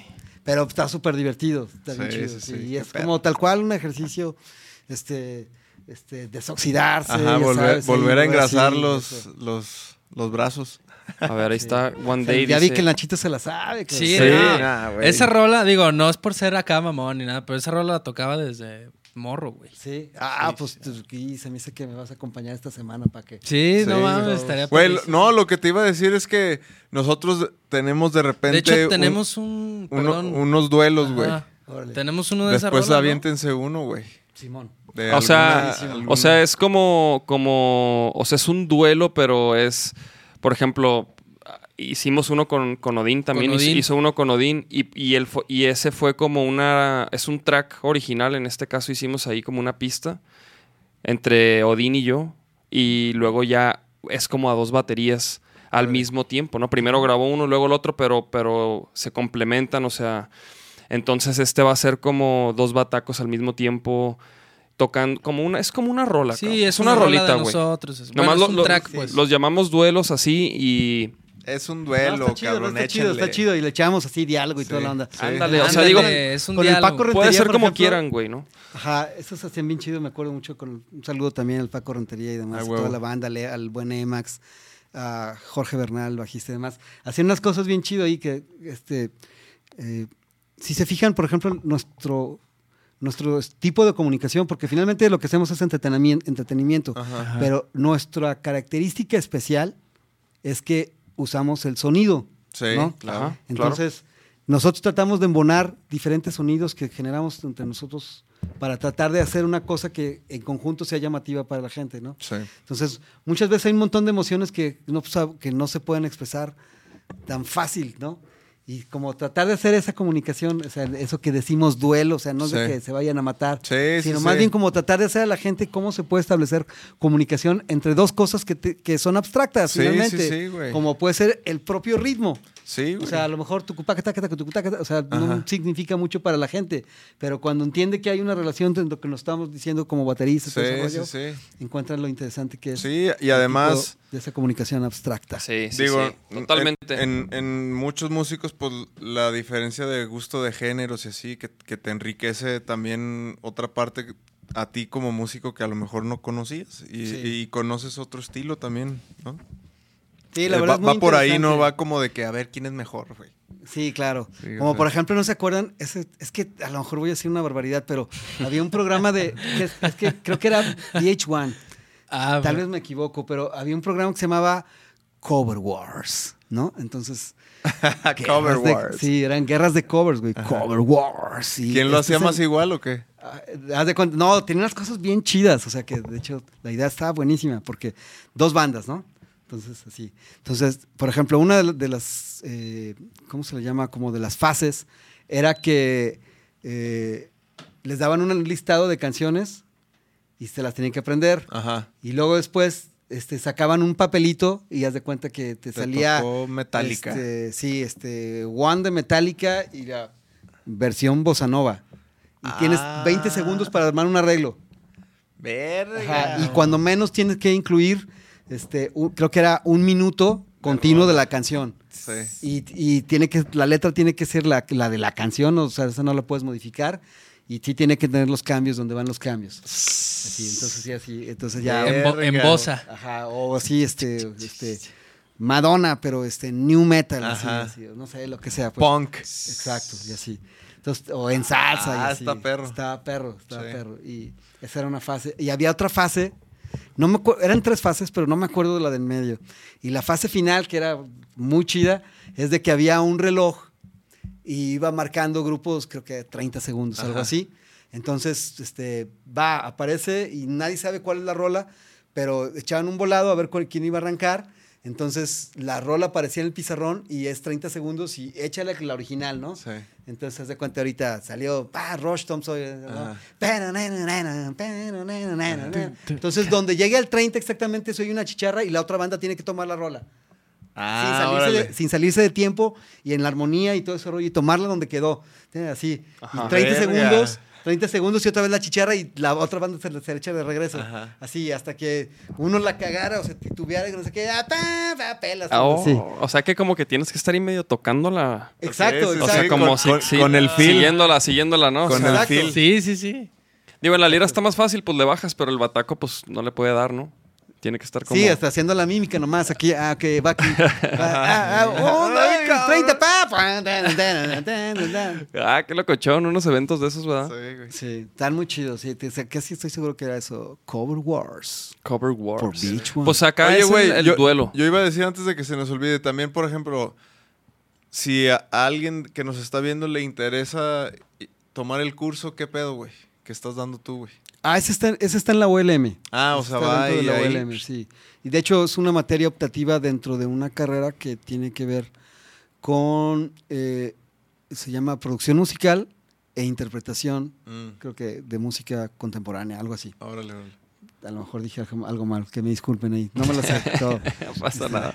Sí, pero, Aquí pero sí es de eso y es una materia optativa así, este, que a mí me ha dado mucho gusto porque no tenía como que, no estaba en mis planes y la verdad sí que, que un día y, me invitaron Qué chido. y entendí muchas cosas como que muy agradables de la parte de la docencia y de también la onda de, de regresar eh, a la gente y a la sociedad lo que uno recibió y que aprendiste, ¿no? Entonces hay muchos chavos que están ahí empezando y que, o sea, tú no te sientes como que tengas tanto que enseñar, pero ya después te das cuenta que, bueno, pero finalmente ellos sí no están empezando. Entonces sí hay un montón de cosas que sí puedes Sí, que sí claro. puedes Hacer la- compartir pueden hacer la diferencia, ¿no? En- en- Exactamente.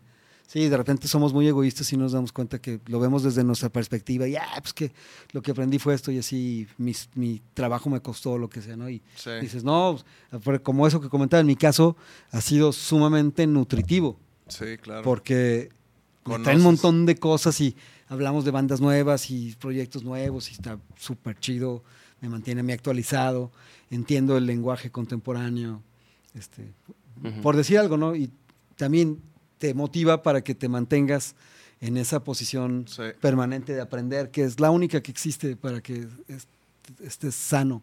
Sí, eso, ¿no? sí, totalmente. El ego ya te invade o que piensas que estás haciendo, que tú eres el chido. Sí. pues se acabó, se acabó. Sí, pues sí. Oye, ya. entonces, ¿conocen ese pinche sonido o no? El Ultra High Definition. Dice Este, César Antonio que Amazon Music HD. Ok, bueno, no lo so- sé exactamente, pero quiero pensar que es lo siguiente, porque si te fijas, como casi todo, las cosas tienen lógicas matemáticas. Entonces, dentro del equipo profesional de audio que usamos, está, para la gente que no lo sabe, es como un CD normal, del que se compraba en tiendas, todo ese rollo, Sí. tiene una re- resolución de 16 bits y 44.1 kilohertz Ajá. de velocidad de reloj. Sí. ¿no? Y el DVD viene a 24 bits y 48 kilohertz, que es como una Ah. diferencia un poquito superior. Ajá. El 4K viene exactamente del doble de lo que es un CD. O sea, viene a 40, este, perdón, a 96 kilohertz y creo que estoy diciendo una barbaridad. No, En- no. Es a 32 bits, Ajá, a 32 bits. 32 bits, pero es a 96 y kilohertz. 96. También usan 24 bits 96 kilohertz, la verdad.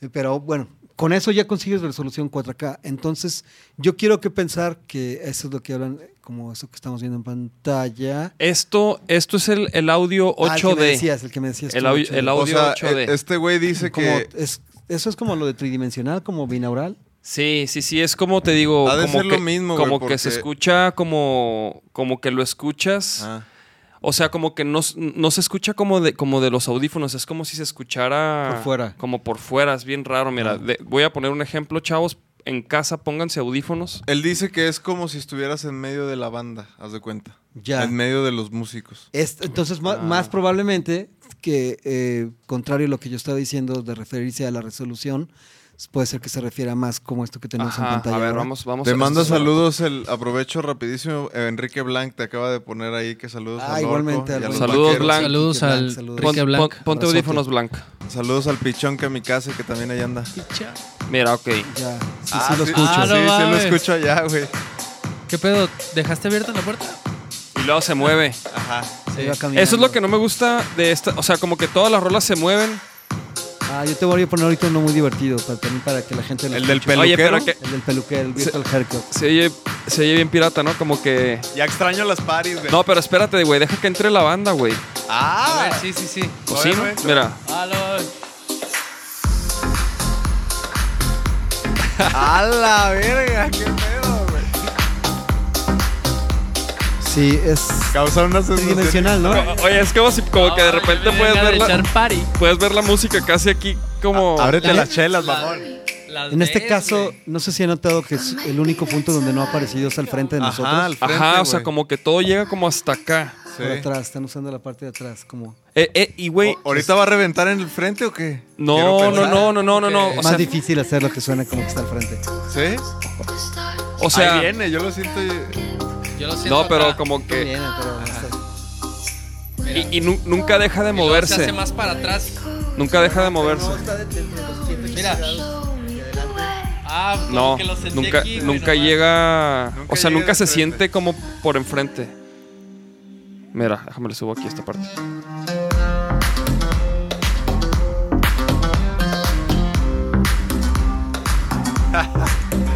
Está curioso. Está, Y está bueno. curioso, está es- curioso. este, Es una experiencia-.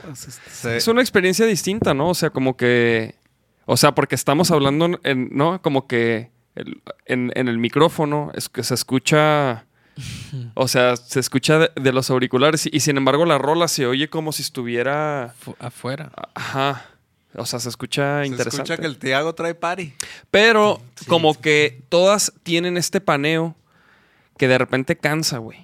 Sí, sí, sí, sí, sí. Toda la rola. Sí, como Todas- para escuchar todo un este disco rollo. así, dices, ah, es que padre como experimento, y mira, y ya le- se lo enseñas a tus amigos y eso, pero ya como que, ah, es, Ajá, yo quiero escuchar, escuchar. el nuevo de Radiohead así, porque trae esa onda, pues como que, ay, Sí, No, güey. como que, como que si no. quién sabe, quién sabe, a lo mejor, A lo mejor una parte pone- estaría chido. sí.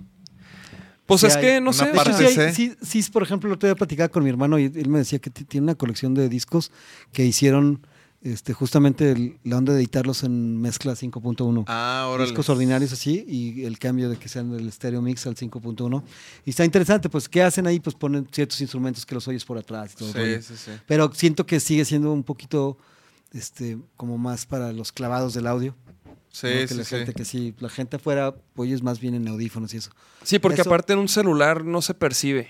Si pones el track, en, o sea, así en el celular, no pues no pues no, no se percibe nada. O sea, entonces, y es una desgracia que ese es la, el formato en la que la gran mayoría de la gente el día de hoy escucha música le ponen altavoz del teléfono y le ponen en la mesa Sí. Ahí es como oyen música pues sí, sí, sí. Y ahí se tiene que escuchar chido chido, ¿no? Pues, o sea Es la referencia número nuevas- uno de mi niño. Sí, ahora el- sí, sí, sí, el día de hoy ahora lo que hace es, pues sí, ¿no? en aquel entonces este estaban como las bocinas esas Yamaha NS10 famosísimas de todos los estudios. Ah, pues mira, como esas que tienes ahí de hechas de las de cono blanco, tal cual. Ah, sí. Pues son Ah, unas. este es un, ese es un modelo diferente, pero sí son de las mismas, que son como el probablemente lo- el requerimiento de los estudios del mundo durante décadas, ¿no? O sea, todos los estudios tienen esas bocinas. Pues ahora creo que va a ser eso, tener celulares para probar. A ver, ponlo en el Samsung, ponlo en el Huawei. Ponlo Pues yo, por ejemplo, me gusta escucharlas en, en las Yamaha y luego en esas Avantone, este, también que son como también de... referencia de estudio, ¿no? Ajá, sí. Y luego en esta también, luego lo pongo Claro. aquí. Que Y- se acaba siendo como la bocina USB que todas las personas tienen, ¿no? Ajá. El día de hoy ya es con lo que usan. El famoso con cable de auxiliar o con Sí, Bluetooth, es- cable auxiliar. Y luego ya en el, en el celular. Sí. Y esas Avantone son muy famosos también, los utilizaban mucho para revisar. Habi- había un- otra eh, marca, ¿no? Que era la marca famosa. Estas son como... O si es Avantone. No, creo que no es Avantone. Era, era otra marca. Y Avantone hace como una réplica, réplica de ese tipo de bocinas como de Sí. baja resolución. que eran el concepto era de poner ahí las mezclas mono y utilizarlo porque finalmente como la gran el gran número de transmisiones de televisión eran mono, o sea, Ajá. durante mucho tiempo, entonces Sí. para eso servía esa- esas bocinas en los estudios. Ahora pues ya, ahora como dices, más bien es el altavoz de los celulares. Pues sí, es que al, final, porque al final pu- puede, puede que tengas un, un balance bien chido en estas y luego en el teléfono. Ah, un saludo ahí al, al Armando Chong, también anda por ahí. Ah, mira, el Chong. A ver. NS10 exactamente ahí ya está, Saludos. está, está, está concentrado escuchándonos. Qué buena onda. El señor Armando Chong, sí, buena onda. Es que ya Un que saludo no a estamos- punto no cero pelando. Este, el gran Armando Chong dice Sí, que no están pelando el saludos. chat. De repente Sí, ya no lo están estamos criticando. pelando. Sí, la neta sí, que estamos acá en el cotorreo. Hay una canción de rock que sí se escucha de esa manera, incluso. El rostro dice para mí, celular, para mí que el Dave invita a vatos que le pasen este trucos para grabar, dice. Auratón, dice, Auratón, exactamente, eso es lo que, lo que dice Chong, es correcto. Ajá. Sí. Saludos a los chons. Es que han de disculpar que no alcanzo lo ¿Es el desde Chong aquí. Chong? ¿El Chong? El Armando Chong, sí. ¿El Chong de Cuca? Sí, sí, sí. Saludos. ¿Qué once mi Chong? el rostro, hasta que. Saludos, cabrones. Nos vemos pronto. Nos vemos Para pronto ahí en Grupo Acme. Dave invita vatos que le pasen trucos para grabar. Pues está chido, ¿no? Está buena onda. sí, Pues digo, este, obviamente, y, y no, y no nomás para grabar, ¿no? O sea, pues por ejemplo, tú, Para darle- cosas que nos has platicado. Para darle una masterclass a todos, más bien. O sea, Pues, Sí, a fin de pues, cuentas para todos, es- para todos. es yo para también, todos, ¿no? también- sí, es como el otro día que justamente ese mismo pensamiento yo tenía cuando estaba viendo aquí el programa. Este, estaban aquí platicando con el Mondra. Arre, arre. Estaban hablando un montón Ah, de cosas. sí. Sí, qué chido, sí. qué chido. No, que unas clases. Es que la, la- clase. la neta sí, pues nosotros, pues aquí estamos, o sea, aprovechamos este espacio para, digo, para platicar y todo. O sea, también mostrar otro lado de, de nosotros, de... Y de la gente que de está los detrás, invitados. ¿no? La gente que, está- que no se sube exactamente al escenario, o que no le topa, que no le toca que le pongan el foco, ¿no? O sea, que no le toca. Y que es gente que tiene muchas experiencias y muchas anécdotas y, y que tienen mucho conocimiento también, ¿no? Entonces, pues de eso se trata, ¿no? y que De- son parte importante de- de- de- del valor de las bandas y de los espectáculos. Sí, Claro. claro. Sí, y mucha gente pues no, no, no conoce nada de eso, ¿no? O no conoce tampoco como el otro lado de pues del- de, la, de, la, de los artistas o de las bandas que, ¿no? Que, que luego pues tienen otros este, intereses, ¿no? Otros hobbies y cosas interesantes, ¿no? Que, que pues luego uno no, no, no hay dónde platicar esas cosas, ¿no? Sí. Exacto, bellaco. Exacto. Pues cabrón, llevamos ya dos orejas. Vámonos, Dos orejas, vámonos, vámonos. Vale, vale. ¿Qué más, mi- qué más, mi orco? ¿Qué más hay que agregar? No, pues nos faltó tiempo. Sí, Podemos cabrón. aquí un ratote. Va, va a haber un, un, un lado B seguramente pronto. Sí, Qué obviamente chido. contigo podemos estar ocho horas, cabrón. Entonces, ojalá y, Y luego con gusto, podamos ¿eh? hacer Y con gusto. otro Solo, episodio. no, solo no, damos break para chingarnos uno de los de allá, de hace rato. Y Sí. No, digo, también para no hacer este, porque antes sí nos, a- nos aventábamos tres horas, tres horas y media. ¿Y qué le si pasa daba ya? para allá. No, pues, No, o sea, todo chido, pero para no hacer un formato tan, tan pesado, unos Sí. episodios tan largos. Digo, contigo, la neta, pues. Eh, Aquí lo eh, chido. Dos horas es poco. Saludos al de Kaizen. amigos. Eh, sí, hay un montón de amigos. Sí, sí, sí, la neta. Síguele, pues. Cabrón, pues es que, es que no te no, no te sales del pinche estudio, cabrón. Te- yo, ¿cuán- ¿cuánto, duramos ahí sacándote de como molusco de la concha, güey? Pero ya, pero ya, ya, ya, ya, ya. Ya, Pues vámonos, pues, vámonos, no, vámonos, que- pues. Güey, pues muchas gracias, mi Alex. No, la neta, qué perrísimo que le caíste y por compartir tantas experiencias y este, y pues yo sé que hay muchas más, güey. Ojalá luego armemos otro episodio. Claro, claro. No, pues. Estaría perrísimo. Nos quedamos con ganas. Lástima que se acabó el tiempo. Se fue de volada. Se va, sí, sea, sí. se va de volada. Sí, yo como afortunadamente no veía el reloj, entonces. que- Ni en Ah, cuenta, tú nada, dale, pues dale, más a gusto. No, normalmente le damos como hora y media y así, pues cuando dan para más, pues le damos, ¿no? Saludos al Kaizen. Saludos al Kaizen. Pues chido toda la raza que se conectó. A ver, ¿qué, Este, qué está diciendo el Chong? ¿No, no lees? El Chong No, dijo buena onda que nos estaba diciendo de los. lo de los Auraton, ya, Ah. esos son los monitores. Saludos, vatos, abrazo. Ah, igualmente, ah. igualmente. Redes. ¿Qué Pues, redes don- Al- dónde te pueden Alex buscar? Pérez Sandoval en Instagram y Tercer Piso en Facebook que- del estudio ya. Realmente, este, ya te sabes, nosotros, nosotros solo así que los que estamos en esta red interna, de la Ahí música, están. ya estamos conectados. Eso, Ahí sí. eso es. O sea, eh, finalmente, por ejemplo, es, es una buena pregunta para mí porque a mí me gusta más, por ejemplo, yo ir a buscar. Este, se me hace más complicado como que ponerme a revisar lo que caiga. No, me gusta mucho este también conocer a la gente, acercarme, escuchar la música y sumarme a proyectos este, Que te llaman la atención. es exacto. Pues yo creo que ahí es donde, donde desempeñas mejor, ¿no? O sea, en un proyecto que te llama la atención, pues creo que es donde a- aportas más. exacto.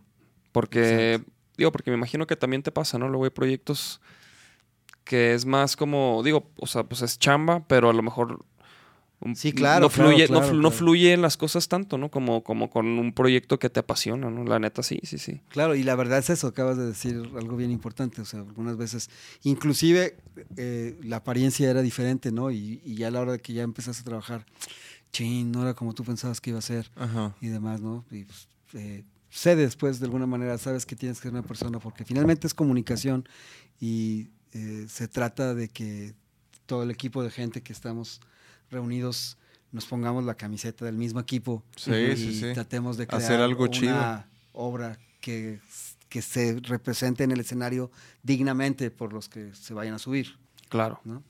A mí me falta ir a conocer tu estudio, güey. Yo Cuando no- quieras. he ido, güey. Me Ah, pues, encantaría ir. estamos Ah, bien estamos, cerca, estamos, sí. estamos bien O sea, cerquita. La neta, fue- estamos súper cerca, güey. O sea, Sí. a mí me pareció a 900 metros. Wow. Sí, sí, sí. Sí, eso es cierto. Estamos a Sí, menos de un po- por, kilómetro. eso me dijiste, ya estás ahí, ya vente, ya, sí, ahí voy. Sí, Le cierto. dijiste 10 Estás aquí en minutos, Circuito. Madrigal. Sí, Pues o- no manches, ojalá y pues cuando haya una oportunidad ahí que estés chambeando en algo para ir a echar uno así. clayo.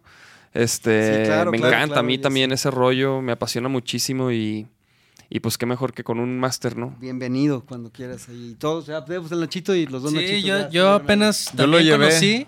Lo llevé a Fuimos- Nachito. Y, y Nacho, tú ya lo conocías hace. Antes de que fuera 15 estudio, años, cabrón. antes de- exactamente, antes de que fuera estudio ya lo conocías. Sí. Sí. Y él, No, pues, pues- te tocó ver todo, todo el Sí, cambio sí, ahí de sí, que güey, de- todo. el cuarto de ensayo, así el cambio, este, ahí donde estoy yo, que antes era un patio y todo, este el rollo, el lo Ya ni hablamos de eso, güey, de tercer piso. Estaría chido que le pedo, cayeras cabrón. Faltó mucho al hablar. podcast de, de... ¿Cómo se llama? ¿De los Inges? Ajá. De los Inges, el grupo Acme. Órale, Imagínate. órale, Los, sí. este, Pues te digo que estoy los Córdoba. ahí con Sí. 2.0, Sí, queremos entonces, hacer sí. algo, algo ahí en las instalaciones y sobre todo cotorrear con, pues, con los, los, este, los dueños de, de ahí de la bodega y de todo, que también nos decía Rudolf y compañía que pues tienen muchísimas historias, tenían un grupo. Claro, Solea, sí, Pues, son- ajá. hay toda una historia muy interesante alrededor, porque por ejemplo Azul Violeta tocamos un montón de veces con Solea. Ajá. O sea, y de, Ah, hecho, mira, pues, qué un curioso. súper saludo a los Córdoba, a Alex y a Nacho. obviamente, que se llaman sabes perfecto. porque- Tocayos. Ajá, tocado, doble tocayos ahí, Nacho y Alex Córdoba. Sí. Y este, y la verdad, gente pues, bien importante aquí en la industria de, de- Exactamente. de- del, del estado y del país, ¿no? Porque eh, eh, no solo este, estaban en la parte técnica y con el, con el desarrollo de la industria, con el equipo y eso, sino que también tenían su banda y todo el rollo y que hacían muy bien en ese género gitano, este, flamenco, todo ese Arre. rollo, lo hacían muy chido. Sí, sí, sí, Arre. sí. De hecho, nos est- estuvimos platicando ahí con los Córdoba, con los hermanos. Eh, me tocó, me tocó ir a, a recoger unos, unos archivos de la sesión y ahí me los topé y estuve platicando con el Magú y con los, con los Córdoba y estaban platicando de eso, de que tenían un grupo y de que platícale, le decía- el Magú, platícale que tenías un grupo y que tocaban y yo, ah, no manches, y ahí me enseñaron unas fotos. Entonces vamos a echar ese cotorreo el, Sí, el- lunes, el próximo, el próximo lunes, de hecho, este, el 3 de agosto, va a ser el podcast allá. allá. va a ser allá. Que eso va, va a ser lo Vamos, chido. vamos, ahí, vamos. ahí vi a Alejandro de Foro Stream, que él se lo va a aventar. Saludos. Saludos al Alex. Y pues nada, este, pues carnal, la neta, No, muchas gracias por gracias. caerle. Gracias, mi orca. placer. Súper chido. Masterclass, chavos, masterclass. Nos vemos próximo lunes. Próximo lunes nos vemos los cuatro. Ahí. Vámonos allá, Y, y, pues toda a la banda a ahí va, va a estar, va a estar bueno el panel. desde Acme. Desde Acme, pues vámonos con. ¿Con qué nos vamos? Con el. Cuando tú vas, yo ya vengo. mijo? Sí, cabrón. Sí, sí. De una vez, pues, sí, pues. Te iba a ¿Con qué decir más? que hay que enseñarle ahorita otra, güey. Órale, va, No, va, va, sí, va. debes de escuchar. Hay que aprovechar. Pero ahorita, pues, ya, pues, el, pues, el sencillo, pues, el que, está, Sí, sí, sí. el que está en promoción. Sí, sí, sí. Pues vámonos, pues, chavos. Pues gracias por sintonizar. Nos vemos próximo lunes. Están escuchando. Cuando tú vas, yo ya vengo. Nuevo sencillo de Vaquero Negro Reventando. Producido por Paco Ayala. Mezclado por Sacha Triujeque. ¿Neta? ¿Qué más quieren? Qué chido. Sí, Sí. güey. Órale. A huevo. Yeah. Siempre lo mismo, es lo que te digo. ¿Qué tengo que hacer para que te calles el hocico? Pa' eso me gustabas, no sirves para nada. No me queda de otra que mandarte a la chingada. No sé qué dices, no te comprendo. Siempre la cagas porque estás todo pendejo. Mira nomás, ya sabes caminar. Cuando tú vas, yo ya vengo. Oye, mijo, no seas cabrón. Te dije que ayudaras, que hagas paro en el cantón. Si no se te dice qué es lo que hagas, te haces bien, güey, porque no sirves para nada. Cuando tú vas, yo ya vengo. Cuando tú vas, yo ya vengo. Cuando tú vas, yo ya vengo. Siempre la cagas porque estás todo pendejo. Cuando tú vas, yo ya vengo. Cuando tú vas, yo ya vengo. Cuando tú vas, yo ya vengo. Estás bien, güey, porque no sirves para nada.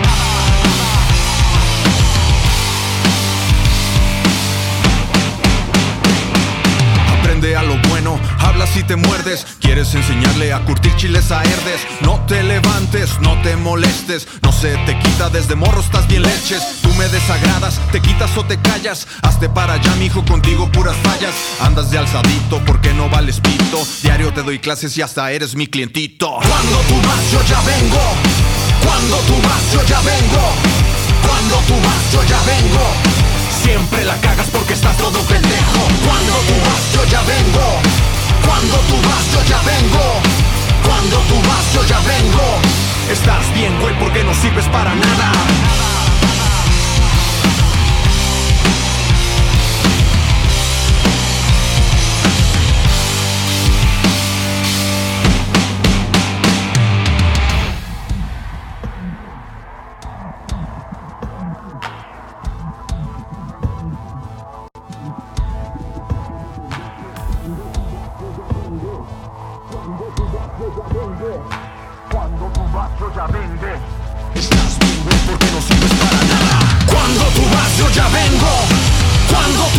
Ya vengo Cuando tú vas yo ya vengo Siempre la cagas porque estás todo pendejo Cuando tú vas yo ya vengo Cuando tú vas yo ya vengo Cuando tú vas yo ya vengo Estás bien güey porque no sirves para nada Cuando tú vas yo ya vengo Cuando tú vas yo ya vengo Cuando tú vas yo ya vengo Siempre la cagas porque estás todo pendejo Cuando tú vas yo ya vengo Cuando tú vas yo ya vengo más, yo ya vengo. Siempre la cagas porque estás todo pendejo.